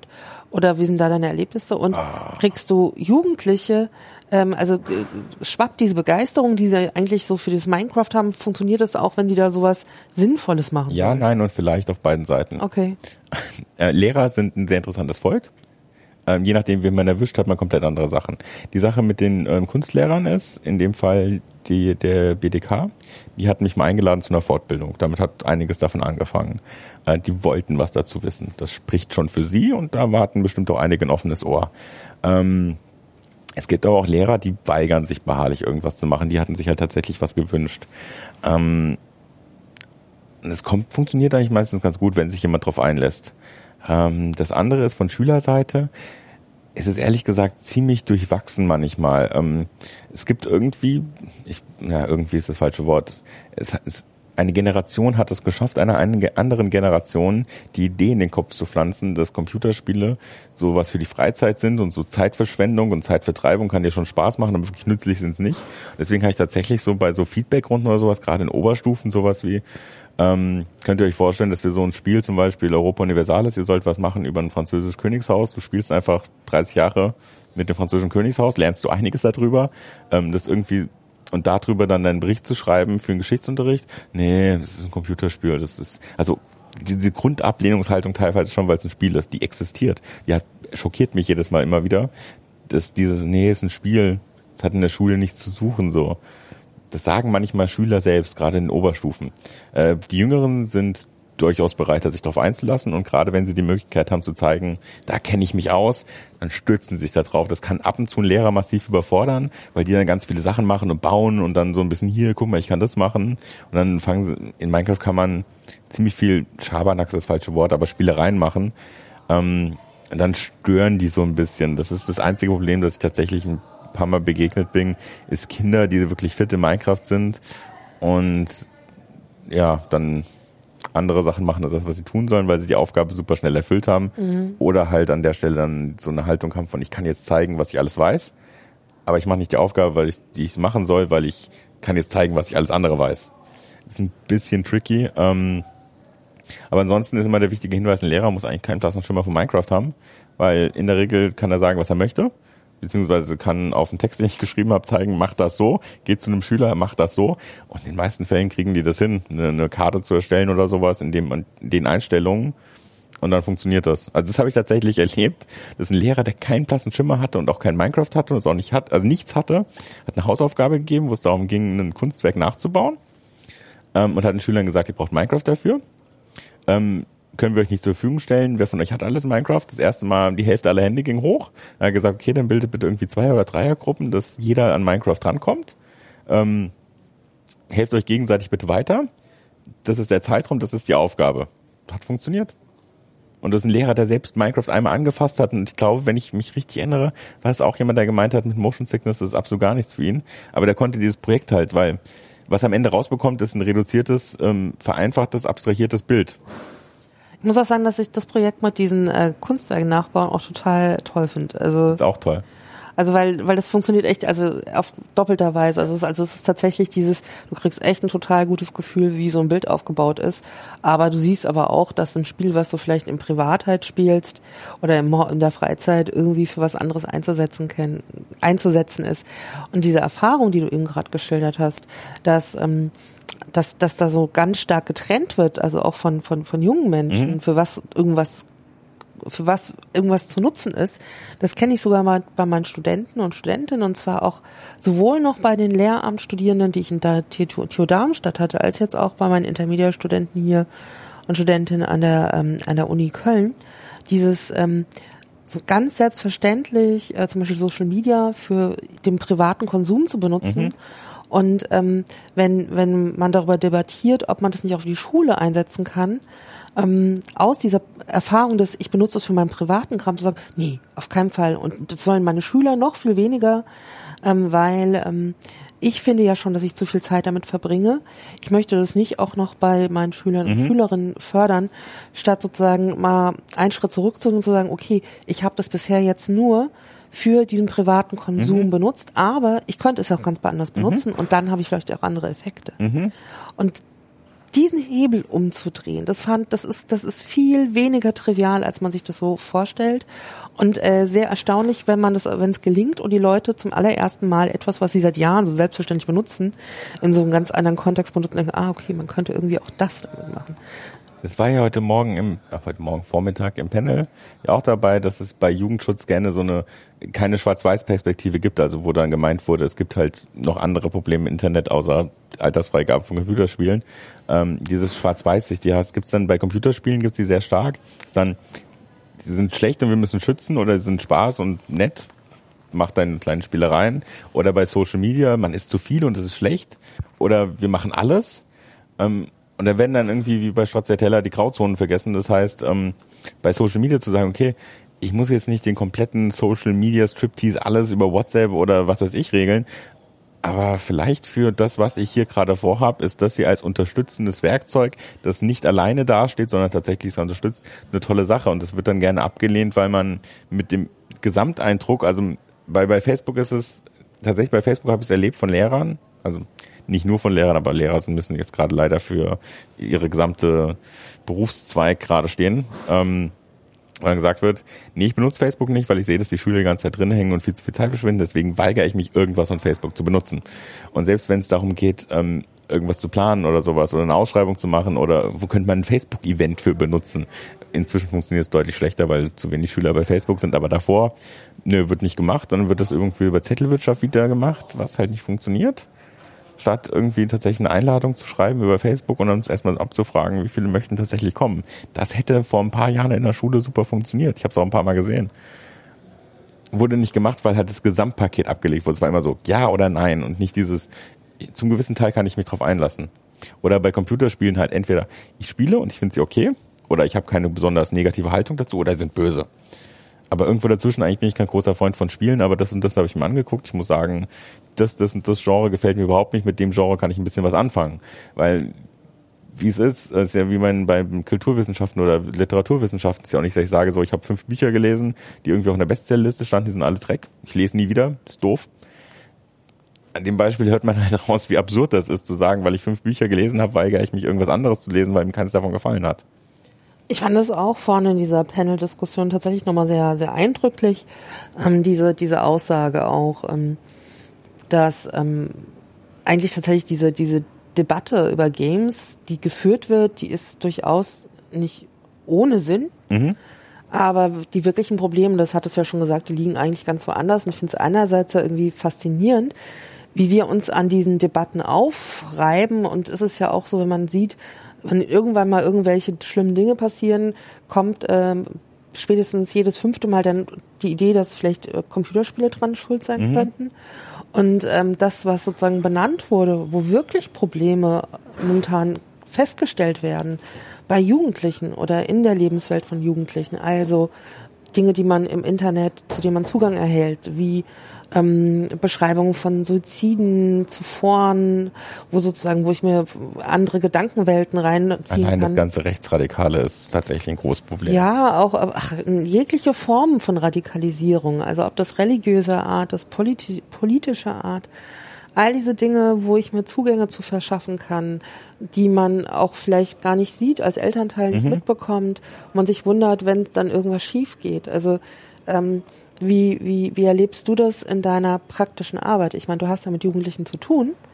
Ähm, ähm, ist, das, ist, ist das tatsächlich äh, eher das, wo du sagst, hier muss ich, also hier müssen wir auch aufpassen tatsächlich, dass unsere Problemfelder oder sind es tatsächlich ähm, äh, Das ist Medienkompetenz, das Reflektieren, Reflektieren, Reflektieren, mit Leuten drüber reden, was sie sehen, eine offene Gesprächskultur pflegen, eine Vertrauensbasis schaffen, dass man angesprochen wird, wenn man was nicht versteht oder nicht weiter weiß, dass ich keine Angst haben muss, äh, bestraft zu werden, wenn ich einen Fehler gemacht habe, dass ich mich traue, zu meinem Pädagogen, Lehrer, Elternteil, großen Bruder zu gehen, wenn ich im Internet was Seltsames gesehen habe. Ich meine, gerade wenn es darum geht, ey, ich möchte einen Film gucken, der ist gerade im Kino oder eine Serie gucken, die aufgrund von ähm, Lizenzbestimmungen aus dem letzten Jahrhundert ähm, nahezu unmöglich ist, legal zu sehen. Oder man hat dieses dumme Ding, dass äh, eine Serie zwar schon produziert ist und die Übersetzung auch schon vielleicht existiert, aber aus irgendwelchen kurzen Wirtschaftsgründen, die für ein Kind so absurd und so weit weg sind, wie man es kaum vorstellen kann, dann dauert es noch irgendwie drei Monate, bis es bei uns rauskommt oder länger teilweise.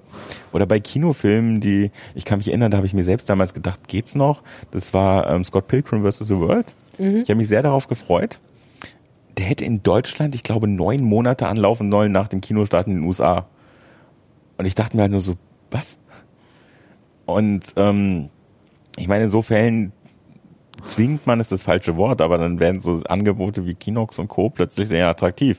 Und wenn man auf so Seiten rumhängt oder auch vielleicht irgendwie eine Software cracken will, weil man jetzt kein Geld hat für die 900 Euro sonstiges, übrigens keine Aufforderung zu machen, es bleibt illegal, Punkt. Aber dann landet halt irgendjemand, der dann irgendwie ein Video gesehen hat und sich ähm, After Effects runtergeladen hat, also eine Software für ein paar hundert Euro, die er dann cracken muss, landet er auf komischen Webseiten, klickt zweimal und plötzlich hat er gesehen, dass eine Frau mit einem Pferd irgendwelche komischen Sachen macht und je nachdem, wie alt er ist oder sowas, sitzt er dann da und denkt sich so, oh, wow, ähm, ich jetzt, wenn ich zu meinen Eltern gehe und dann sage ich, ich habe das und das gemacht, dann kriege ich erstmal dafür Ärger und traut sich nicht oder sowas. Und wenn halt so eine Vertrauensbasis herrscht, dass selbst in so einer Situation, wo ein Kind sagen muss, ich mache so eine Webseite, die ist eigentlich für so ganz komische Sachen, aber darüber geht es gar nicht. Es geht darum, dass ich einen Pferdepenis gesehen habe und äh, wenn das passiert, kann nicht so super viel anderes schiefgehen. Also realistisch gesehen, es wird super viel schiefgehen, super viele Tränen werden fließen, es werden super viele Welten zusammenbrechen.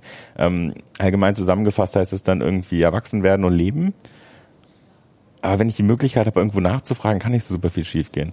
Ähm, um das Ganze zu unterstützen, gibt es halt Medienkompetenz, jemandem beizubringen, findet heraus, wo der Unterschied zwischen echten News und Fake News ist, was in letzter Zeit bewiesen wurde, dass selbst große Journalisten dazu nicht in der Lage sind. Ähm, aber wenn man das halt Kindern sagt, guck mal nach, gibt es ein Impressum. Wenn es kein Impressum gibt, kannst du die Seite erstmal so komplett vergessen, weil jemand, der was schreibt und dazu steht, der hat ein Impressum. Heißt ein Impressum zwangsläufig, dass alles, was da geschrieben wird, ist wahr ist? Nein, warum? Weil irgendwie kristallenergetische Manipulationskupferröhren für 500 Euro, die in den Garten stellst und die Welt mit positiven, haben Impressum. Ähm, es ist halt nicht so einfach. Man muss halt tatsächlich super viel reflektieren, man muss super viel lernen. Und eins der wichtigen Sachen ist, zu lernen, wie man was nachschlägt, wie man was überprüfen kann, wie man recherchiert. Und an der Stelle ist es nicht so, dass ich sagen kann, das ist eine Aufgabe, die Eltern, Pädagogen erfüllen müssen. Die Aufgabe mit der Recherche ist in meinen Augen eine Aufgabe, die die Schule machen sollte. Und wenn ich mir angucke in Lehrerfortbildung oder auch ähm, Studenten, die Lehramt studieren, wie unglaublich schwach die Recherchekompetenzen sind. Wenn man daneben jemand sitzt und sagt, guck doch im Internet nach und dann gibt da jemand, der Lehrer ist, ein als Fragestellung, ähm, wo finde ich in Kanada einen Berg oder sonstiges, also eine ganze Frage wird, welche man steht dahinter denkt so, du könntest doch einfach Kanada Berg schreiben und irgendwie die, die, die Frage runterbrechen, aber so eine Google-Suchkompetenz hat man sich, also oder nicht Google zwangsläufig, aber eine Suchkompetenz, also so Recherche, Internet-Recherchekompetenz hat man sich selbst angeeignet, weil ich nicht weiß, wo man sie sonst vermittelt bekommt. Und es wäre zum Beispiel was, was in meiner Sicht etwas ist, was Schule tun könnte, vielleicht sogar sollte. Und Eltern bringen bei, nachzufragen und eine Vertrauensbasis zu schaffen. Und Eltern sollten in der heutigen Zeit und auch sehr viele Lehrer, wenn sie was nicht wissen, eingestehen, dass sie es nicht wissen und mit dem Kind, Jugendlichen oder wem auch immer nachschlagen. Ähm, weil da, darin ist keine Schande, aber es gibt dann wieder so, so komische Ideen von der Beziehung zwischen Kind und Elternteil oder Schüler und Lehrer oder auch zwischen Student und Dozent, dass der eine alles wissen muss und der andere nicht. Ich weiß selbst, dass ich in einer Oberstufe mal gewesen bin, mich hat jemand was gefragt und ich so, ich habe keine Ahnung, wir können nachgucken, hol das Handy raus, fang an zu tippen, der so, du hast das Handy rausgeholt, ich weiß, weil ich die Antwort nicht kenne und wir können nachgucken, ich will es auch gerne wissen. Und die so, was, aber du musst doch alles wissen, du stehst doch hier und erzählst uns was. Und ich stehe da so und denk so, wie kommst du auf die Idee? Ja, aber Lehrer wissen doch alles. Ich musste mir fast das Lachen verkneifen, weil das für mich auch so ein Aha-Moment war. Die gehen davon aus, dass ich alles weiß, nur weil ich ein paar Sachen mehr weiß als sie. Aber halt dieses, dieses, dieses Grundverständnis, einfach wenn ich was nicht weiß, nachzuschlagen, ist wieder so ein Digital Native Ding unter Umständen, was in meiner Welt existiert. Ich würde gerne behaupten, dass das Kinder heute haben. Ähm, es hat nichts damit zu tun, die machen es auch nicht, weil es ihnen nicht beigebracht wird. Aber einfach nachzuschlagen, wenn ich was nicht weiß, diese einfache Grundhaltung, ich würde das Leben für so viele Menschen so viel einfacher gestalten, als es ist. Anderes Beispiel an einer nicht weiter benannten Ausbildungsstätte für Lehrer, Naturwissenschaften, ähm, hat ein Student darauf hingewiesen, dass im Lehrbuch etwas steht, was so nicht mehr stimmt, weil es eine relativ junge wissenschaftliche Veröffentlichung gab, die das halt nicht war, dass es nicht so nicht stimmt, sondern einfach komplett falsch ist. Und dann war die Aussage von der anderen Seite, steht so im Lehrbuch, also muss es so gemacht werden wenn das schon auf der Ebene von, von Student, Dozent ist, dann kann man sich vorstellen, wie das irgendwie im Unterricht ist. Man hat im Bio das Thema, das war Bio, im Bio das Thema durchgenommen und dann sagt jemand, ähm, ich habe bei der Recherche auf Wikipedia stand das und das mit der und der Quelle. Dann im Lehrbuch steht was anderes und dann sagt, ja, das ist egal, wir nehmen das Lehrbuch. Was? Das funktioniert so nicht. Ähm, also das ist so, so eine gesamte Grundhaltung, die sich ändern muss, um mit den ganzen neuen Aufgaben klarzukommen. Ich meine, dass ähm, Medienkompetenz irgendwie wichtig ist, das wissen wir, das wird uns auch, auch schon seit fünf und seit zehn Jahren erzählt uns auch jeder, dass das äh, da alles im Argen ist, aber es kommt auch nicht so voran. Aus diversen Gründen, weil es Länder gibt und den Bund gibt, weil es an bestimmten Fällen, gerade im schulischen Bereich, auch eine Unterversorgung der Schulen mhm. gibt, weil die Ausbildung auch wieder Länder also organisiert ist und, und gleichzeitig passiert aber total viel. Und es gibt sogar total tolle Sachen, die es schon gibt, die dann auch sozusagen schon wieder zu, vorbei sind und man kann sozusagen die Früchte gar nicht verwerten. Mhm. Also da gibt schon so einige Miseren, ähm, auch wenn sich irgendwie das, also es ist so auf lange Sicht schon irgendwie auch so sehr, sehr langsam die Sache mhm. irgendwie bessert, würde ich mal behaupten. Also es gibt schon so Sachen. Ähm, also tatsächlich gibt es immer mehr Lehrer, die irgendwie denen so klar ist, man kommt daran nicht vorbei, man kann nur tatsächlich die Struktur, Struktur der Schule noch nicht ähm, mhm. dementsprechend umsetzen. Ähm, die, die Jugendlichen und die Kinder, die bei euch sind, mhm. damit könnte man ja sagen, also ich meine, die bei euch sind, das ist ja, also die sind ja vielleicht auch gar nicht die größten Problemfälle, weil die ja schon mal bei euch sind. Schwieriger ist es vielleicht bei denen, die gar nicht greifbar sind von keiner Institution oder niemanden. Doppelt ja ein. Okay. Ähm, die, die bei uns sind, kommen zum einen in erster Linie, um zu spielen und ihre Freizeit zu verbringen. Im Optimalfall nehmen sie was mit. Kann ich nicht garantieren. Ich hoff's, dass sie an einem Projekt teilnehmen oder sowas freiwillig und dann lernen sie auch was, ob sie wollen oder nicht, höchstwahrscheinlich. Ähm, in erster Linie kommen sie einfach als Besucher, um ihre Freizeit zu verbringen. Das ist so, so die absolute Baseline ist diese absolute Freiwilligkeit. Ich verlange nichts von dir, ähm, du kannst machen. Ähm, das heißt, dass sie irgendwie medienkompetenter sind, ergibt sich in meisten Fällen im Laufe der Zeit.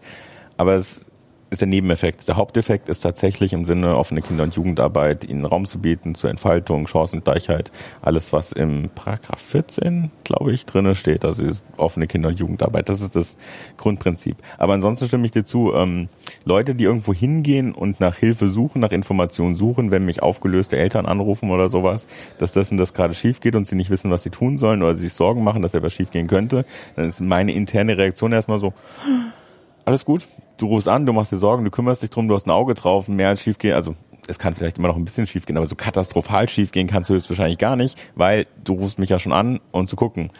Die Fälle, die katastrophal schief gehen, sind die Fälle, die nicht bei Elternabend dann auftauchen. Das sind die Fälle, die nicht vorher anrufen.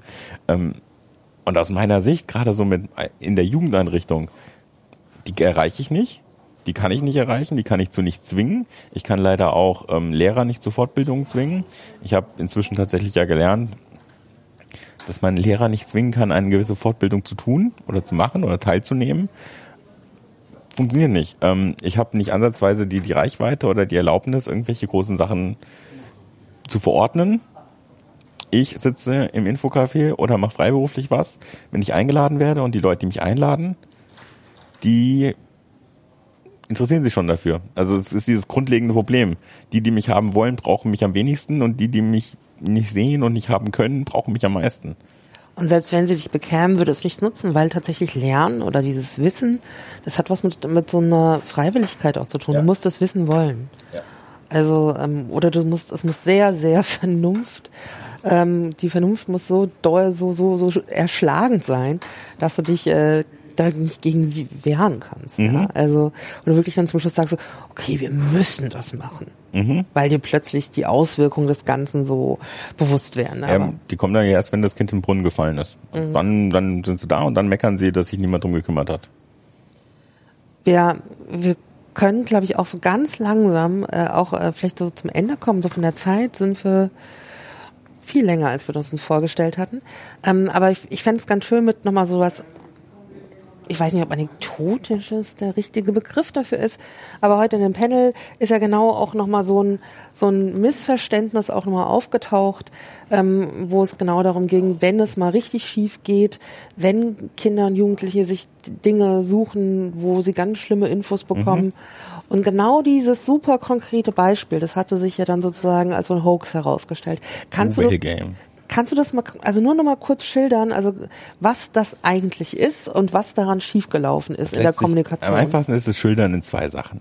Was passiert ist, ist A, ähm, ein, ein oder mehrere Administratoren haben sich suizidgefährdete Foren und sonstiges gesucht und haben da Nachrichten gepostet, um Leute in einen sehr äh, melancholische Stimmung zu versetzen, ihnen dann Aufgaben gestellt, die zum Beispiel sich selbst zu verletzen oder ähnliches, später Tiere zu töten mit der finalen Aufgabe, sich umzubringen. Ähm, das hätte sich dann überall verbreitet. Ganz viele Leute wären da drin gewesen und in Russland wären unglaublich viele Selbstmorde auf das Konto zurückgegangen. Und das hätte sich dann auch auf andere Länder und Nationen ausgebreitet, wo Teenager massenhaft Selbstmord begangen haben, aufgrund dieses Internetspiels, wo Kinder zum Spaß teilgenommen haben. Das haben ganz viele große Zeitungen berichtet, dass das passiert ist. Und dann auf der anderen Seite eine russische Zeitung, die einen Bericht über etwas geschrieben hat, das faktisch begrenzt überprüfbar ist, ein einzige Person, die verhaftet wurde, weil sie in einem Forum, wo Suizid gefährdet, vielleicht rumgehangen haben, auch an dieser Stelle schon als vielleicht dazu, ähm, Sachen gepostet haben, sie in eine melancholische Laune hereinzuversetzen, mit der Absicht, dass sie dann vielleicht Selbstmord begehen, was auf jeden Fall eine ziemlich perverse, perfide Idee ist. Das ist vielleicht passiert. Ähm, Selbstmorde, die vielleicht, aber eher nicht irgendwas damit zu tun haben, so rein gar nichts. Ähm, im Großen und Ganzen hört die Geschichte an dieser Stelle auf, weil sehr viele vielleicht oder unter Umständen dazukommen. Was sich feststellen lässt, Russland hat eine höhere Selbstmordrate als Deutschland, etwa dreimal höher unter Jugendlichen. Das hat diverse Probleme. Muss man jemand anders fragen, was die genau sind. Ähm, so ähnlich wie Südostasien deutlich höhere Selbstmordraten hat als Deutschland, auch bei Teenagern. Ähm, Selbstmordraten während dieses angeblichen Puluway Games sind nicht höher scheinbar als die sonst. Das sind die normalen höheren als in Deutschland. Ähm, es gibt kein Anzeichen dafür, dass es mehrere Administratoren von irgendwelchen solchen Seiten gegeben hat. Es gibt diese eine Person, die vielleicht wahrscheinlich verhaftet wurde, ähm, in einem Einzelfall. Und ja, da hört die Geschichte auf. Bis auf Tatsache, dass halt Journalisten Sachen nicht überprüft haben, berichtet haben über Sachen, die kausalen scheinbar nicht zusammenhängen, als Fakten dargestellt haben dass die Presse im großen Sinne aufgegriffen hat und dass es danach tatsächlich E-Mails gab zum Blue Whale Game. Es gab tatsächlich plötzlich Facebook-Gruppen zum Blue Whale Game, aber die gab es erst nach der Berichterstattung.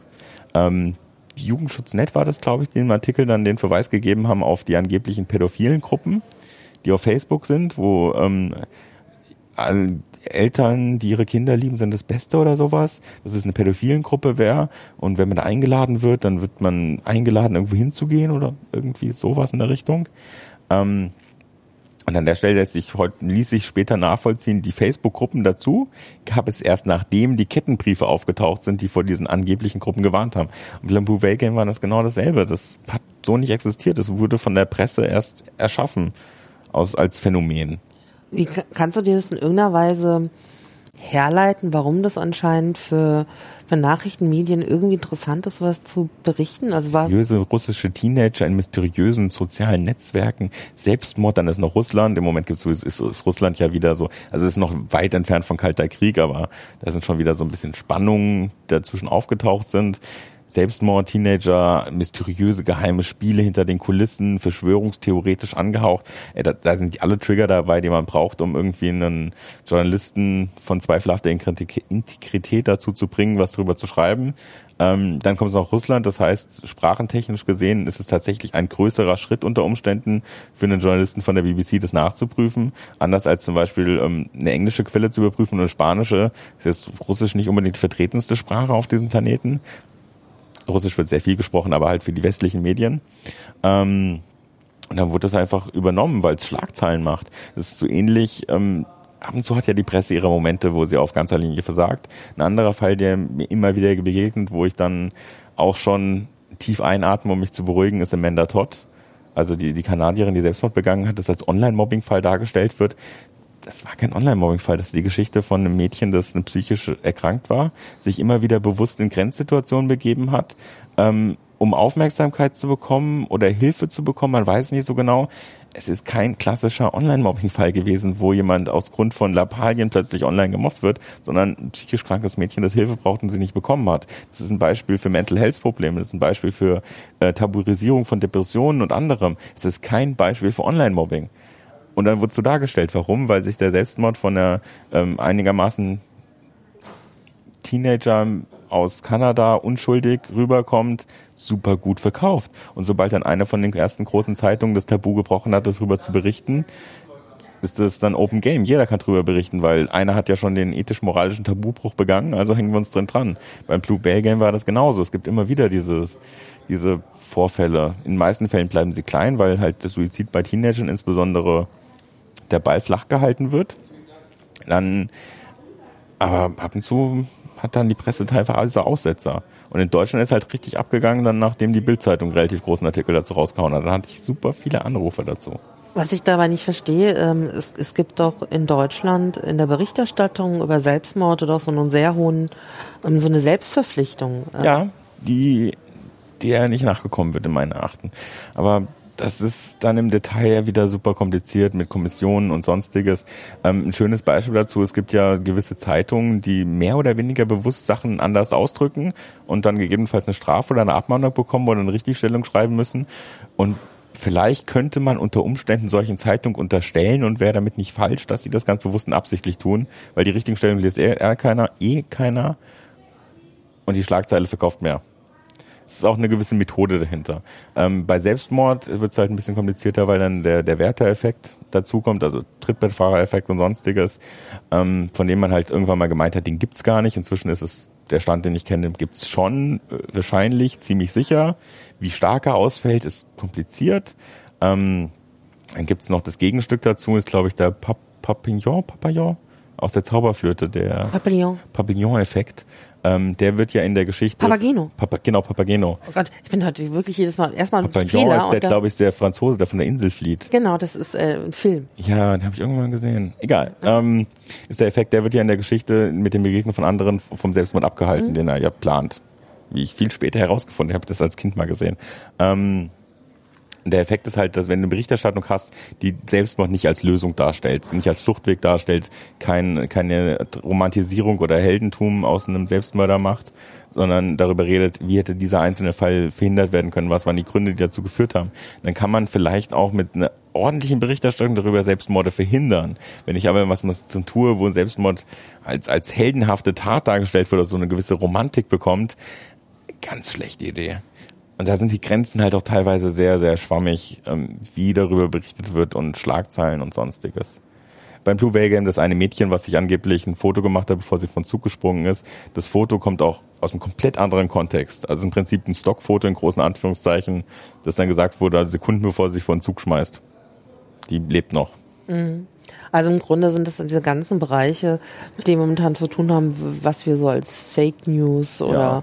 Uninformationen, ähm, mit denen wir so konfrontiert ja. sind. Also ich persönlich würde ja die Meinung vertreten, den Fake News Begriff für im Prinzip bewusste Falschmeldungen oder bewusste Aussagen, so auf Trump-Level, mhm. so ganz bewusst eine Behauptung rauszuhauen, das sind Fake News. Ansonsten, ähm, wo es nämlich dann gerne verwischt wird, ist ähm, mit einer Zeitungsente oder einer, ähm, einer aus Versehen Falschmeldung oder einem Missverständnis. Das sind halt die Intention dahinter ist. Also eine Fake News ist halt, ich hau ganz bewusst mit der Intention einer Falschmeldung was raus. Und auf einer anderen Ebene habe ich was wie, ähm, ich schreibe was und die Formulierung impliziert was, was ich nicht gemeint habe oder ein Missverständnis. Und verschiedene Parteien in Deutschland benutzen solche Methoden gerne. Und dann wird gesagt, aber der ZDF hat das auch gemacht hier. Dann stellt sich fest, okay, da war eine Quelle nicht geprüft, das war journalistisch nicht die erstreinste Arbeit oder sowas. Aber das ist was komplett anderes, als ganz bewusst was rauszuhauen. Das eine ist bewusste Propaganda, das andere ist irgendwie Fahrlässigkeit oder Dummheit oder Sensationsgeilheit oder sowas. Und an der Stelle stört es mich tatsächlich ein bisschen, dass dieser Fake News Begriff so über alles an Falschmeldungen gesetzt wird weil für mich Fake News bewusste Propaganda sind. Und irgendwelche Kleinigkeiten wie eine Falschmeldung, eine ausversehentliche oder ein Missverständnis oder ähm, selbst im Falle von Blue Whale Game, das ist kein Fake News, das ist ein Hoax. Ähm, ich glaube, es ist genau die richtige Zeit aufzuhören. Hier wird es jetzt langsam voller, bevor wir die ganzen Gespräche von den Mitarbeitern Mitarbeitern hier noch mit drauf haben. Sagen wir jetzt einfach mal Tschüss. Ich danke dir für die gerne. Zeit, die du dir genommen hast. Sehr gerne. Und ähm, vielleicht hier nochmal, und vielleicht nicht hier, sondern an einer anderen Stelle nochmal zu anderen Themen. Ähm, wir sagen jetzt einfach Tschüss. Genau, Tschüss.